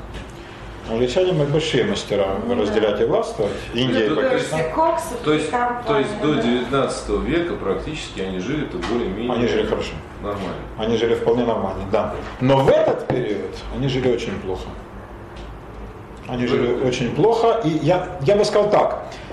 Евреи не столько с арабами жили в мире, сколько с мусульманами. Вот как бы мусульманство в целом у евреев не вызывало Ну протеста. тогда же не было еще мусульманства. Вот в этот период нет. Но когда вот стали жить нормально, то с мусульманством евреи примирились. Вот. А вот в этот период нет. И- да. ара- Арабы здесь язычники. Арабы тут язычники, э, арабы торговцы, арабы пастухи. У арабов уник- э, уникальное положение, ну, что такое Аравия, это же, мы представляем, что это пустыня-пустыня, в пустыне никто никого ничего не интересовало, кроме коз и коней. Верблюды только арабов интересовали. Но это порт, нынешний Аден, это порт, а это единственный порт, куда приплывают товары из Индии и из Африки.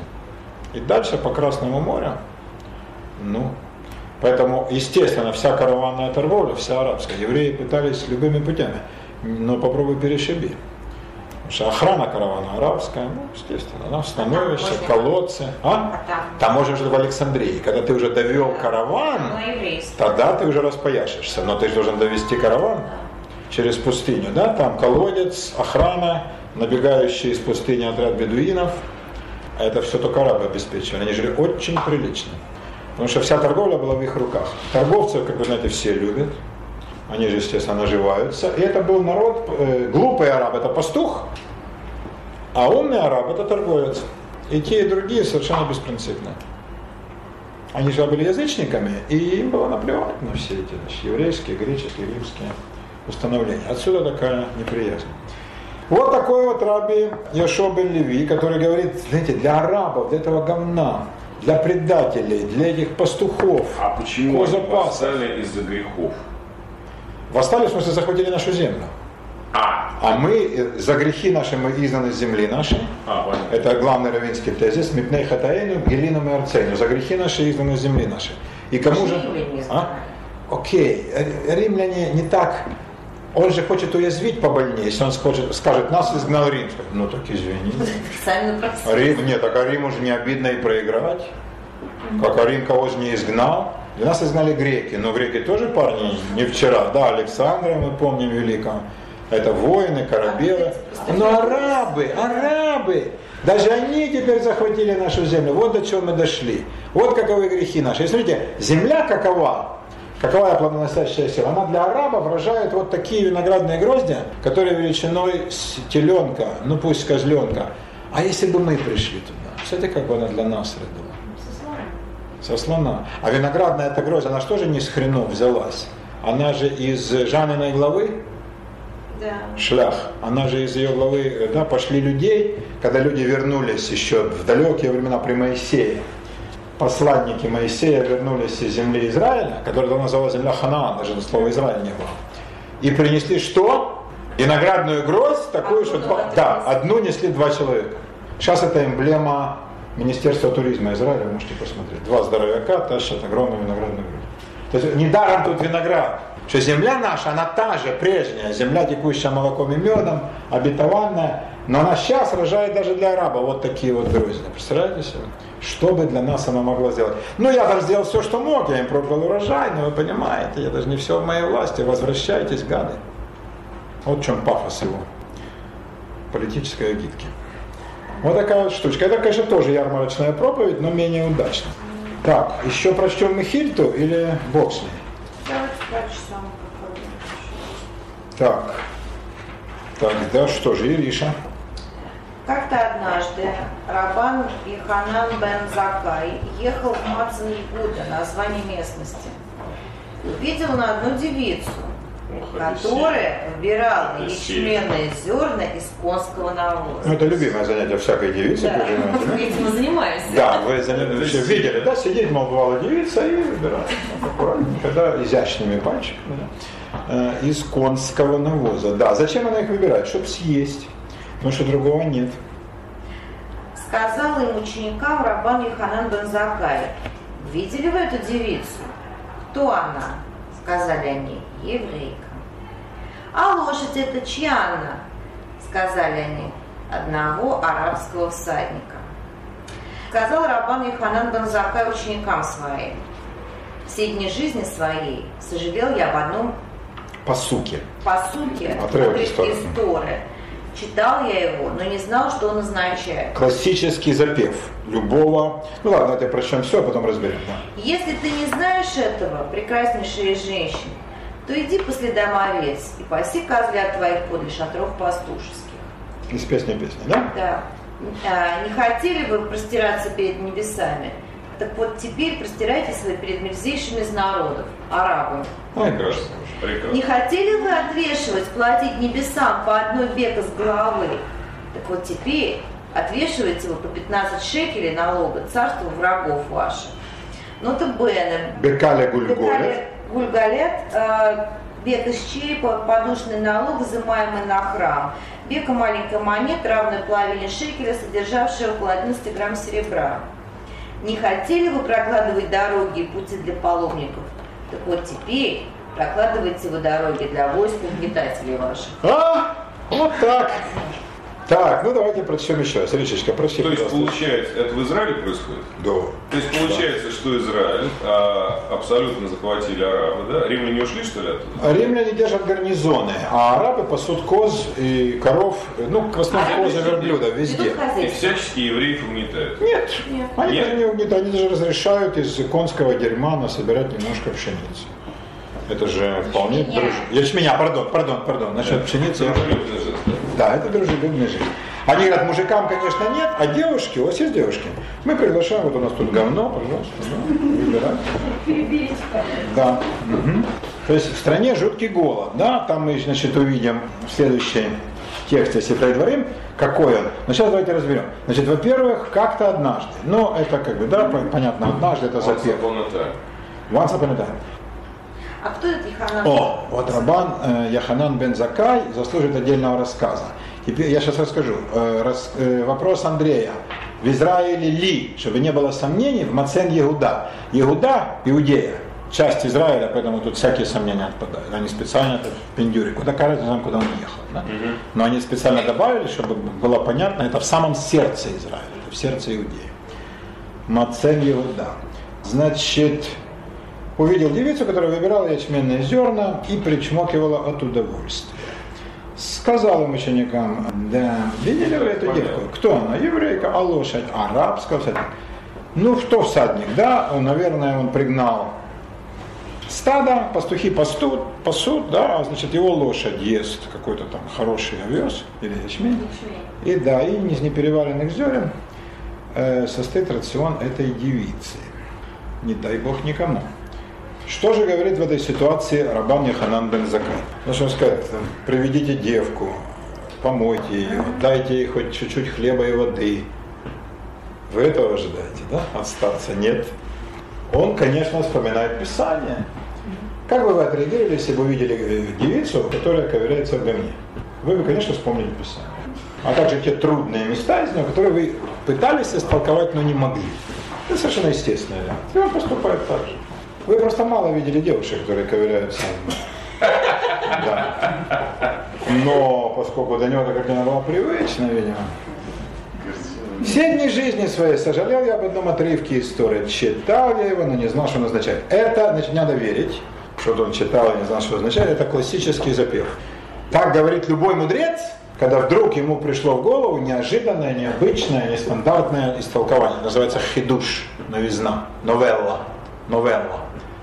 И, значит, всякий такой хидуш должен быть обязательно ученикам представлен. Без него, как бы, мудрец не мудрец. Чем мудрец отличается от обычного человека? У мудреца эти хидушим, новеллы, они у него как жемчужное ожерелье, а у э, обычного ученика как одна жемчужина, а у простого один песок. Вот такое талмудическое сравнение. Да? Значит, Новое прочтение. новое толкование, новый интересный, нестандартный комментарий. И тут он вспомнил песню песни, отрывочек такой. Если ты не знаешь, вы знаете этот отрывок, да? Э, Им лотидилаха яфа бен нашим.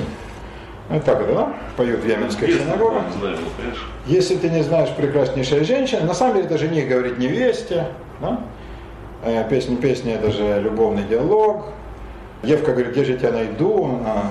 Не переживай, найдешь, иди по следам овец, паси козлят возле шатров пастушеских, в одном из шатров мы отдохнем. Да, и отдохнули. Но вы помните содержание песни. Песня «Все хорошо». Да. Никакого динамо. Если ты не знаешь этого, ну и вот как он это трактует. Если ты не знаешь этого, прекраснейшая женщина. Он предлагает трактовать так. Прекраснейшая женщина – это не героиня песни песни, там пастушка, которую звали Суламита, Суламиф, Шу- Шуламит на самом деле, да? Шуламит, вы ее знаете как Суламиф у Куприна, помните, да? В, ну, Суламиф, рассказ Куприна, вот. Суламиф, Шуламит, э, дитя мира, дитя мира. Он говорит, нет, это не она прекраснейшая, а прекрасная женщина это Израиль. Израиль на иврите грамматически женского рода, и он говорит Израиль, зот яфа. Вот Израиль это красавица. Вот не хотела ты, Израиль, простираться перед небесами. Вот теперь ты ешь дерьмо из-под копыт араба, да, причем еще и мерзейшего из арабов, да? Вот. Э, не хотели вы платить налог на храм? Бека, бека ле гульголет. На слово гульголет я обращаю ваше внимание. Гульголет на иврите череп, в греческом неверном произношении Голгофа. Да, это был такой лысый холм, лысая гора. Да. Отсюда, кстати, на Лысой горе собираются все ведьмы. На Лысой горе происходят всякие бесчинства. А реально в окрестностях Иерусалима есть гора, которая называется Гульголет. Ну а теперь она уже практически в, в черте города. Ну такая безлесная, такой холмик. Да. Раньше там казнили. Место было такое, с плохой репутацией. Бекали Гульголет, здесь, бека, монета с черепа.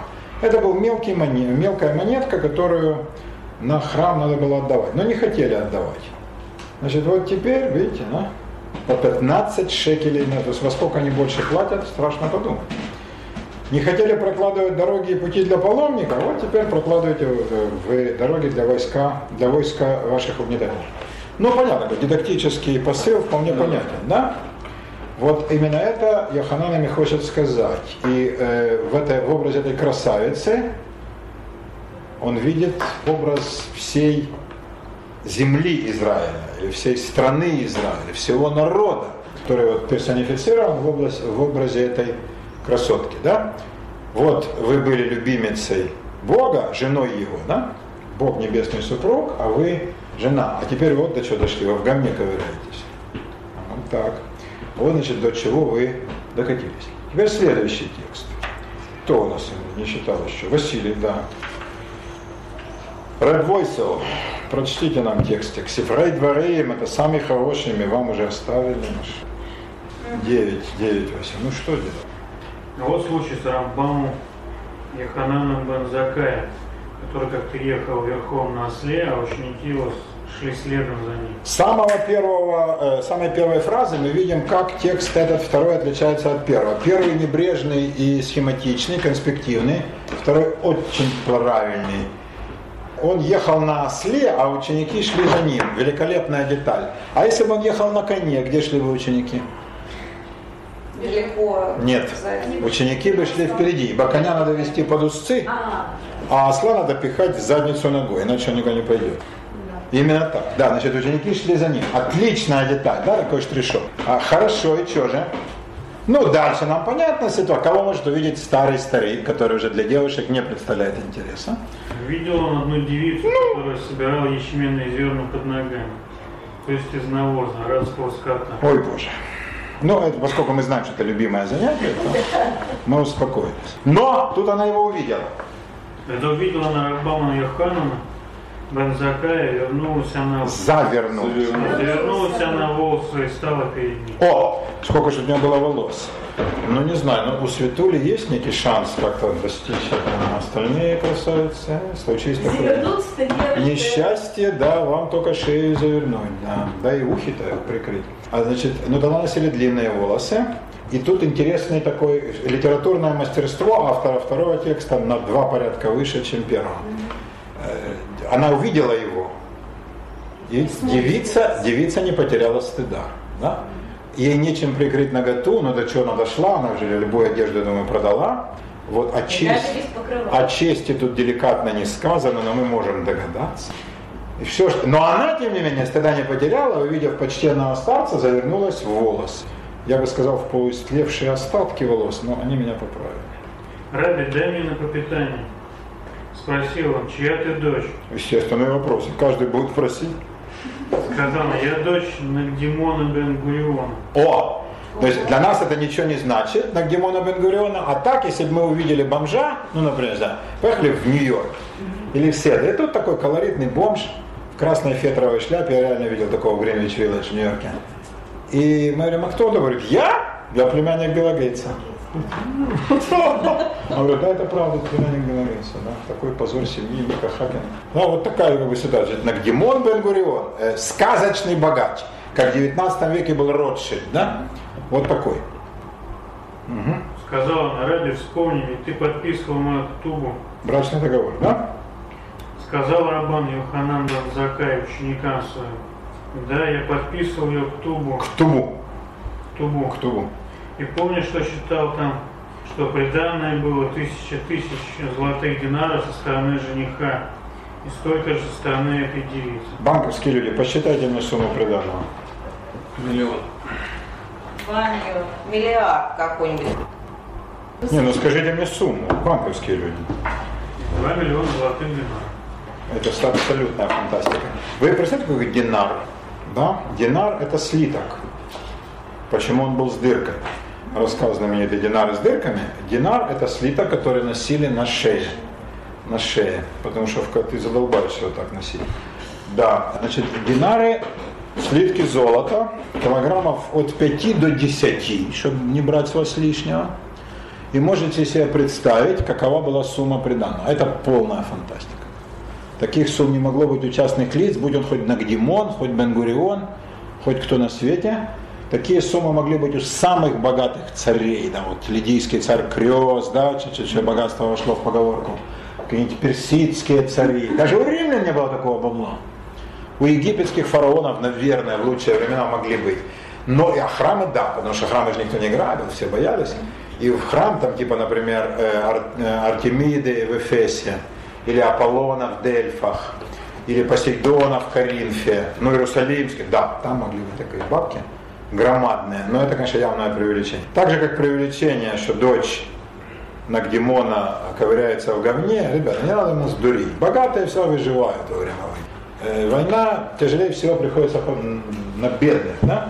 Э, бедных, средних, а богачи всегда знают, куда им слинять. Поэтому это невероятно, чтобы так случилось. Абсолютно невероятно. И вторая невероятность – это та чудовищная сумма ктубы. Но это, видимо, для чего-то ему нужно. Для чего? Не заходя, они поклонятся на храмовую гору, прежде чем стелили им под ноги милецкие ткани. Еще одно уточнение. А что такое милецкие ткани?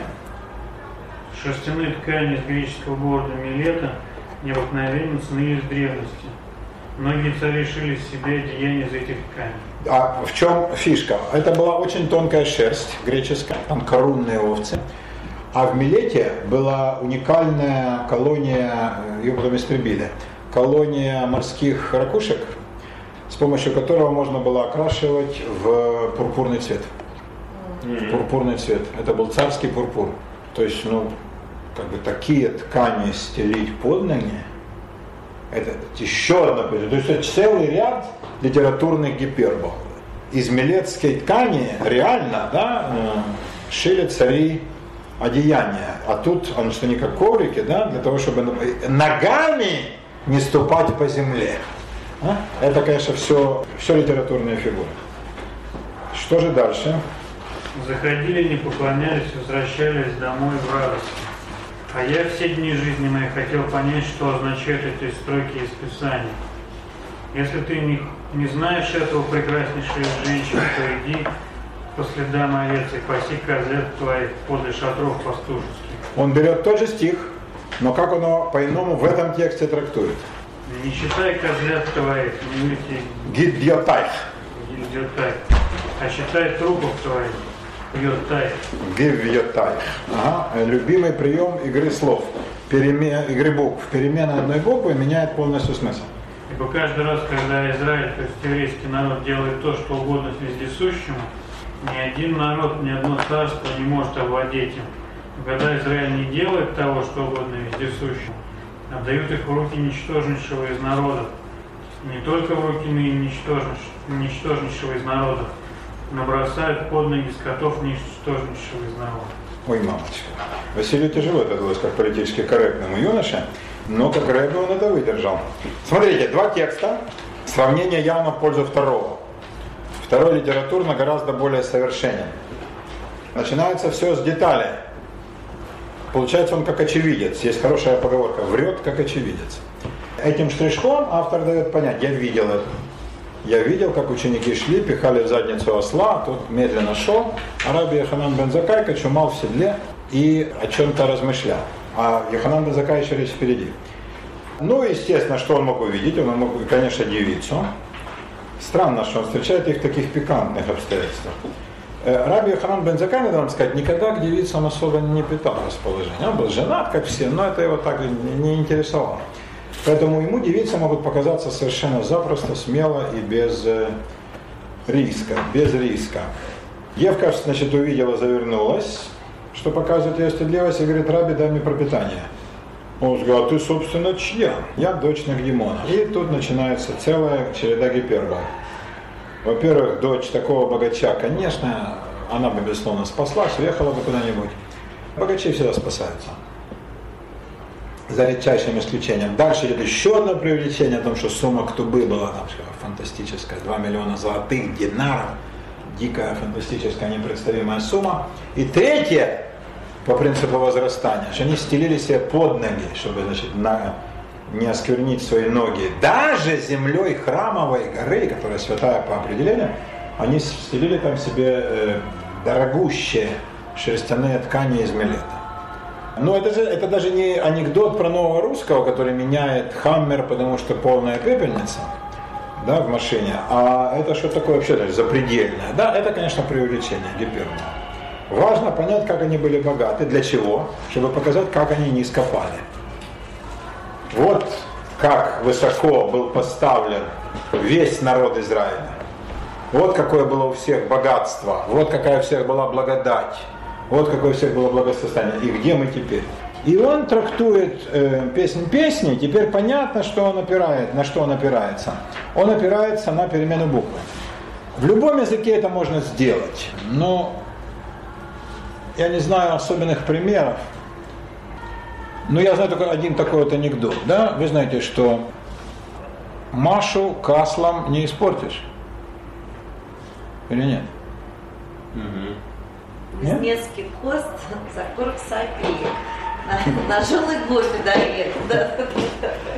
Машу каслом не испортишь? Тут надо добавлять, смотря какое касло. А как звучит поговорочка? Каша масло. Да, как сразу меняется смысл. Появляется пикантность, столь необходимая для каши и так далее. Вот это что-то похожее. Э, но в русском языке таких примеров не так много. В талмудических трактовках, в Агаде, в трактовке библейских и иных текстов их вал. Это их одно из любимейших приемов. Взять, заменить одну буквочку, сразу меняется весь смысл. Как тут, значит, вместо э, гидьотар, гди это, или геди, это козленок. Кто бывал в Израиле, Эйн-Геди, ну, столица этого Мертвого моря, источник козленка. Это до сих пор место с незапамятных времен живое. И он значит, предлагает читать не Гидьотайх, а Гивьотайх. Вместо Далет поставить Бет, и все. И полностью меняется весь смысл. Когда, получается, ты идешь по следам трупов своих. Кто идет? Согрешивший Израиль. Дальше он выходит на свою дидактическую любимую мысль о том, что вот если бы вы жили бы, как Бог велел, так разве бы вас постигли такие несчастья, да?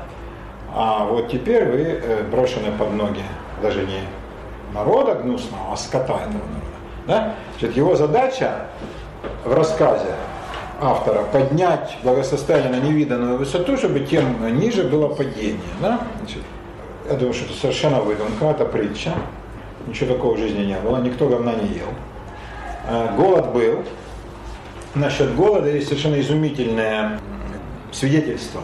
Самая крайняя степень голода это какая, скажите мне? Да, безусловно, это людоедство. Самая крайняя степень голода это людоедство. А если до этого доходит, это означает крайнюю степень, так сказать. Вот интересно, в Питере во время блокады были случаи людоедства, тщательно скрываемые пропагандой до сих пор. Но их как бы не могло не быть. Может, это продавалось на базаре. Во время гражданской войны это была распространеннейшая практика. Все эти пирожки были счеловечены на одну треть. В Библии описан случай людоедства. В книге царств, когда там некий царь ходит по осажденной своей столице, а там уже ни, ни воды, ни еды, они уже там съели и птиц, и крыс, а враг не снимает осаду, ну классический случай, удушить, чтобы они сдались. И выходит женщина и говорит, царь, царь, помоги мне. А он говорит, чем я тебе помогу, с гумна ли, сточила ли, то есть, да, что, хлеба я тебе дам, или вина, точила место, да, где дают вино. Ничего ведь нет, чем я тебе помогу? А нет, э, яви мне правду и суд, рассуди нас э, соседкой. Соседка мне сказала, давай съедим сегодня твоего ребенка, а завтра моего. Моего мы съели, а она своего не отдает. Это ведь несправедливо, правда, царь? Поэтому накажи ее и заставь выполнять условия договора. И царь в слезах удаляется, видя, до какой степени дошла ужас, ожесточение и безумие. Это в Библии. Значит, я думаю, это было. Иосиф Флавий описывает в Иудейской войне случай людоедства, когда солдаты, патрулирующие город, а уже хлеба давно нет, уже съели все, что только можно, вдруг они чувствуют запах мясного бульона. Ни хрена себе. Они, естественно, на запах врываются, а там, значит, радостная такая женщина говорит, о, хорошо, сейчас устроим пир. Куда мясо? Это я ребеночка зарезала, сварила, сейчас вас угодно. Они с ужасом убежали и доложили, значит, солдатам, что вот, значит, вот такой случай был. Все, мать обезумела и ребенка зарезала. Бывало, бывало, что там говорить. Людоедство я допускаю во время голода, и об этом источники свидетельствуют, поедание говна и переваренных зерен. Это метафора, конечно. Это метафора, безусловно, чтобы показать всю низость падения по сравнению с высотой, на которой вы были. Да? То есть это чисто, это не исторические свидетельства, совершенно. Это чисто литературный прием. С понятной нам дидактической целью. Да? Вот, видите, если бы вы вели себя как следует. Да? Но первый текст конкретизирует, платили бы налоги, прокладывали бы тропы для паломников, да? а, там простирались перед небесами, это означает просто вовремя молились. А вы ничего этого не делали. Этот не конкретизирует, а просто говорит, не делает угодного Богу. И вот посмотрите, теперь есть дерьмо. Но дидактический посыл и там и там. Это, это, это дидактический рассказ, проповедь, жанр бессмертный абсолютно, он переживет любые века, потому что во все времена будет популярен и востребован. Всегда. Всегда надо воспитывать малых сих, их надо воспитывать на четких, понятных и берущих как бы их за душу примерах. Здесь через каждое слово комментарий, что кто там для нас такой Нагдимон, Милецкий, ну, для тех людей это было так же понятно, как мы говорим Ротшильд, Мерседес или там, я не знаю, какая-нибудь куртка от Versace, да, которой она э, вытирает пыль да, в курятнике или там дерьмо. Вот то же самое, да, то есть э, реалии, они же легко расшифровываются. Но мысль нам ясна. И эта мысль проходит через все религии, через иудаизм, конечно, тоже красной нитью. Не, не живи не как хочешь, а как Бог велит. Живи, как Бог велит. Вот если ты будешь жить, как Бог велит, никакие несчастья тебя не постигнут. А не будешь, вот извини, вот тебе пример, да. Почему это приписывается Ханану бен Закаю? Потому что он никогда не врал. В отличие от Шоу бен Леви, правдивейшего. Йоханан не врал. И поэтому здесь, значит, такое, такое внимание бытовому правдоподобию. Рассказать вам про Йоханана сегодня уже 9 или А почему вот эти два рассказа на одну и ту же тему написаны? Они действительно рядом там стоят? А, нет, они не рядом. Это они же обратите внимание в двух разных источниках. Вот посмотрите, один Михильта, а второй Сифрей, да? Да, да. Это да. разные совершенно тексты. Разные люди писали. Разные люди. Разное время. А почему одно так, такая... Параллелизм? Потому что это мотив для проповеди. Это, на, на, построены на одной и той же э, фразе из песни песни. На одной и той же фразе, на одном и том же э, псевдоисторическом эпизоде, который якобы когда-то с Йоханан Бензакаем произошел.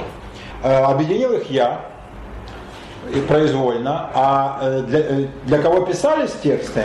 Для раввинов в помощь э, для проповеди. Потому что как они наставить народ? А вот расскажу вам, ребята, вот многие приходят и говорят мне, Рэбе, чем мы будем радоваться и соблюдать всю эту хрень, которую вы там придумали, всю эту галаху и очень тяжкий обременительный еврейский закон. Не нашелся я сначала, что ответить, а потом подумал, а ведь Раби Йоханан бен Закай уже сказал, вот послушай, и читает. Тут народ припухает. А Йоханан бен Закай у него репутация – ну, если он такое видел, так что же нам? Сразу представляешь, а народ ученик что такое Народ знал, знал, знал, конечно, да. Это один из э, известнейших людей в э, еврействе. Ну, сейчас, наверное, не знает, но тогда, конечно, знает. Яханан бен Закай жил во время Первой Иудейской войны, которую вот описал Иосиф Флавий. Да? Он был учитель, славный, Э, Он верил, что война кончится успешно, поддерживал и всячески ободрял восставших. И пришел к ним в Иерусалим, который римляне осадили. И потом он очень быстро понял, что все, всему конец. Он просто, ну, он увидел, да, он никогда не видел э, легион на марше. Но он его увидел один раз, и он понял все, что, конечно, сомнут. И уговорить вот тех людей, которые тогда в Иерусалиме взяли власть, это крайние фанатики, было невозможно. Значит, и он понял, что все помрут. И, во-первых, ему не хотелось умирать. Это, конечно, тоже важный стимул. Но, во-вторых, он ощущал ответственность. Он избрал изумительный путь ужасного поношения и позора, но принятие на себя ответственности за спасение, ну, скажем так, народной души. Во время таких страшных войн э, никакой пафос не лишний. И тогда речь идет об огромных вещах. Это же не выборы. Он подумал, что нужно выбраться живым. Но как это сделать? Значит, выпускали свои, только трупов. А римляне трупы как раз тоже выпускали и разрешали хоронить. Во-первых, из уважения. Тит любил царицу Беренику, еврейку. И значит, она сказала, ну не надо издевательства, разреши хоронить. Он сказал, хорошо, трупы пусть выносят, мы разрешим. Во-вторых, трупы это эпидемия, эпидемия она же не знает национальной границы. Это завтра все римляне будут. С оспой, чумой, холерой на той жаре, поэтому трупы лучше... И э, они не препятствуют. Значит, если это реально труп, ну, можно проткнуть копьем, мертвому же не будет убытка, то закапывать. И вот они распространили слух, что ученики, что Раби заболел, и через неделю умер. Но он живой. Его выносят значит, в саване, в таком гробике, хоронить, встречает стража. И говорят, скончался старик великий? Да, умер, умер, к сожалению. О, очень жаль, очень жаль. Ну, такая судьба. Ну, надо проткнуть. Ну, ну как, ну, старика, ну, не надо. Ну, ну это издевательство над трупом. Ну, старика, да не надо. Ну, это же... Стража какая? Стража еврейская, еврейская, еврейская, в Иерусалиме, еврейская, да. И они говорят, ну ладно, ну старик-то не притворял, а он же не врал. Старик же не стал бы притворяться. Ну умер, ну что, вы не видите, он, лицо заострилось, ну что да. Зачем его это копье? Ну не нужно, правда. А нарушить целостность тела, э, это надругательство над трупом. Поэтому, ну, стражники подумали, ну, старика, конечно. Ну, ладно. А ученики знали, что он? Ученики знали, да. Но без них он бы не выбрался. Они его отволокли, тут римляне. Что несете? Труп? Давайте мы проткнем. Говорит, нет, это не труп, это живой человек. Он встал, они говорят, что за хрен? Так давайте будет мертвый. Яханан сказал на хорошей латыни, ученики хреновенько, а он хорошо. Меня отведите к вашему главному, к Веспасиану. Я ему э, э, уполномочен передать некое пророчество, не подумал, наш парламентер. Ну, тронешь, а потом голову с ним сказать, пошли. И они отволокли. Он при ученики вернулись назад. Вернулись назад? Да, вернулись назад в Иерусалим. А он пошел к э, римлянам, предстал перед э, Титом Флавием Веспасианом, тогда просто полководцем. И тот ему сказал, э, ты будешь императором. Ты будешь императором. Свет с Востока, из пророчества, он его прочел из Библии. Ты будешь императором, основателем династии, владыкой Рима и всего мира. Я пришел тебе об этом сказать. Дед, ты что? Дед, ну, я тебе точно говорю. Хочешь, ты можешь меня заковать в цепи и держать до тех пор, пока ты не получишь об этом известие. Значит, тебя твои войска провозгласят Цезарем. Говорю, да за такие слова, да все, что с ними. Это фигня. Держи меня пока при себе пленником. Он сказал, ну хорошо, ну цепи не надо, только ножные, ну, чтобы не убежал. Ручных нет. И, значит, со всем почтением. И э, ждал три месяца. А он знал, кто это? Кто? Кто Яханан? Да. Не, ну ему рассказали пленные евреи, что это великий мудрец и великий а. старик, но он не до такой степени. Через три месяца умирает Нерон, потом умирает Гальба, и его провозглашают императором. Войска. Император это же военная должность, да? И он становится Цезарем. Он его освободил, сказал, ты пророк Божий, какую ты хочешь награду? Он сказал э, две. Первое, ты даешь мне табличку, на которой 10 тысяч крестов. И каждый крест я буду обводить кружком, когда буду кого-то из пленных евреев у тебя забирать. Я пока не знаю кого, но 10 тысяч. Как закончится все, я табличку отдаю. Тут сказал, 10 тысяч нет, 5 тысяч, ладно. На 5 тысяч даю табличку. И второе, я хочу в городе Явне, где потом процвела академия, да? Я хочу, это самый провинциальный захолустный городок. я хочу там такую, ну, типа Равинская академия. Говорит, Что, академия. Простите, царь, хочешь быть царем? Там я восстановлю царство, да, там, ну, соправителя тебя возьмем, да, будешь наместником римским. Ну, прости, что-нибудь нормально. Говорит, не-не-не. Ну, бабок, ну, ты, ты старый, но как-то поживешь. Нет. Дай мне вот эту академию возможность, да, кого я захочу, того принимать. Ну, что-то бери, я дам. И подписал указ, что значит она пользуется неприкосновенностью, она пользовалась такой аж до второго восстания. А Яханан бен Закай э, пошел по городам, ему стали говорить, ты же предатель и сволочь. Да. А он сбежал из Иерусалима. Все же погибли. Иерусалим был сожжен, а он сбежал. Говорит, да, я вот так, ребята, ну что делать? И он никому не врал, что я там случайно, меня взрывной волной, нет, я вот выбрался, да. А, но я должен спасти народ. И стал собирать тех, кого сейчас остался из мудрецов, собрал их в этом явно, они восстановили Писание полностью, стали составлять начало того, что стало потом Мишной, и восстановил вот эту вот интеллектуальную жизнь духовную. С точки зрения римлян это была полная хрень, а с точки зрения еврейского закона это оказалось самым важным. Он понимал, что царство все равно какое царство, они все равно любое сомнут. Очень мудрый шаг со всех точек зрения. И Йоханан вошел как такой вот спаситель народа.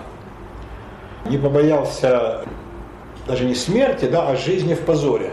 Что его упрекали до конца дней, конечно. Одно дело на миру смерть красна, да, умереть с оружием в руках, со словами «Господи, иду к тебе», а тут ни хрена. Он выжил, а значит выжил трус, малодушный. Но он вот такой путь избрал. То есть в высшей степени... С Иошуа, да, но Иошуа в несравненно меньшей степени. Э, А этот э, пожертвовал репутацией, всем, да, ради того, чтобы спасти народ единственно возможным тогда путем. А как же, если у него была такая подмочная репутация, как ему удалось, ну, скажем так, свет э, духовно-сексуальной элиты вокруг себя собрать? Почему ему не сказать? Он же их... э, э, Он их спасал, во-первых, от... знаешь, я тебе Мария могли сказать, а спасибо, до свидания. Ну, э, когда, зав- Ой-ой-ой. когда завтра распнут или Да. сегодня ты идешь, то, конечно, не скажут. Кроме того, цвет элиты, по нему- а он, им, Да, он им да, объяснил. Он им объяснил. Народу было тяжелее, но и народу как-то объяснили потихоньку. И, ну, потом оценили его подвиг великий. Он стал героем во всех поколениях. Вот самопожертвование. Да?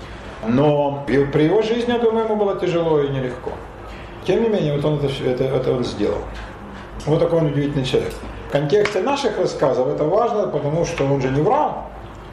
Да? И значит, ну раз уже Ханан бен Закай о таком рассказывает, стало быть, это точно было. Вот такие дела, мои дорогие. Ну что, у нас остался Гетин, но это, конечно, мы отложим, потому что это офигенный текст о женском коварстве и мужском паскудстве. Разыграем по ролям. О мужском паскудстве я вам расскажу. О женском коварстве я хотел бы... Светочка, э, это только послушай. На самом деле нет. Же- Нет, Светочка, мы не будем. Женщин не бывает коварных. Они все чудесные. Кому? Все.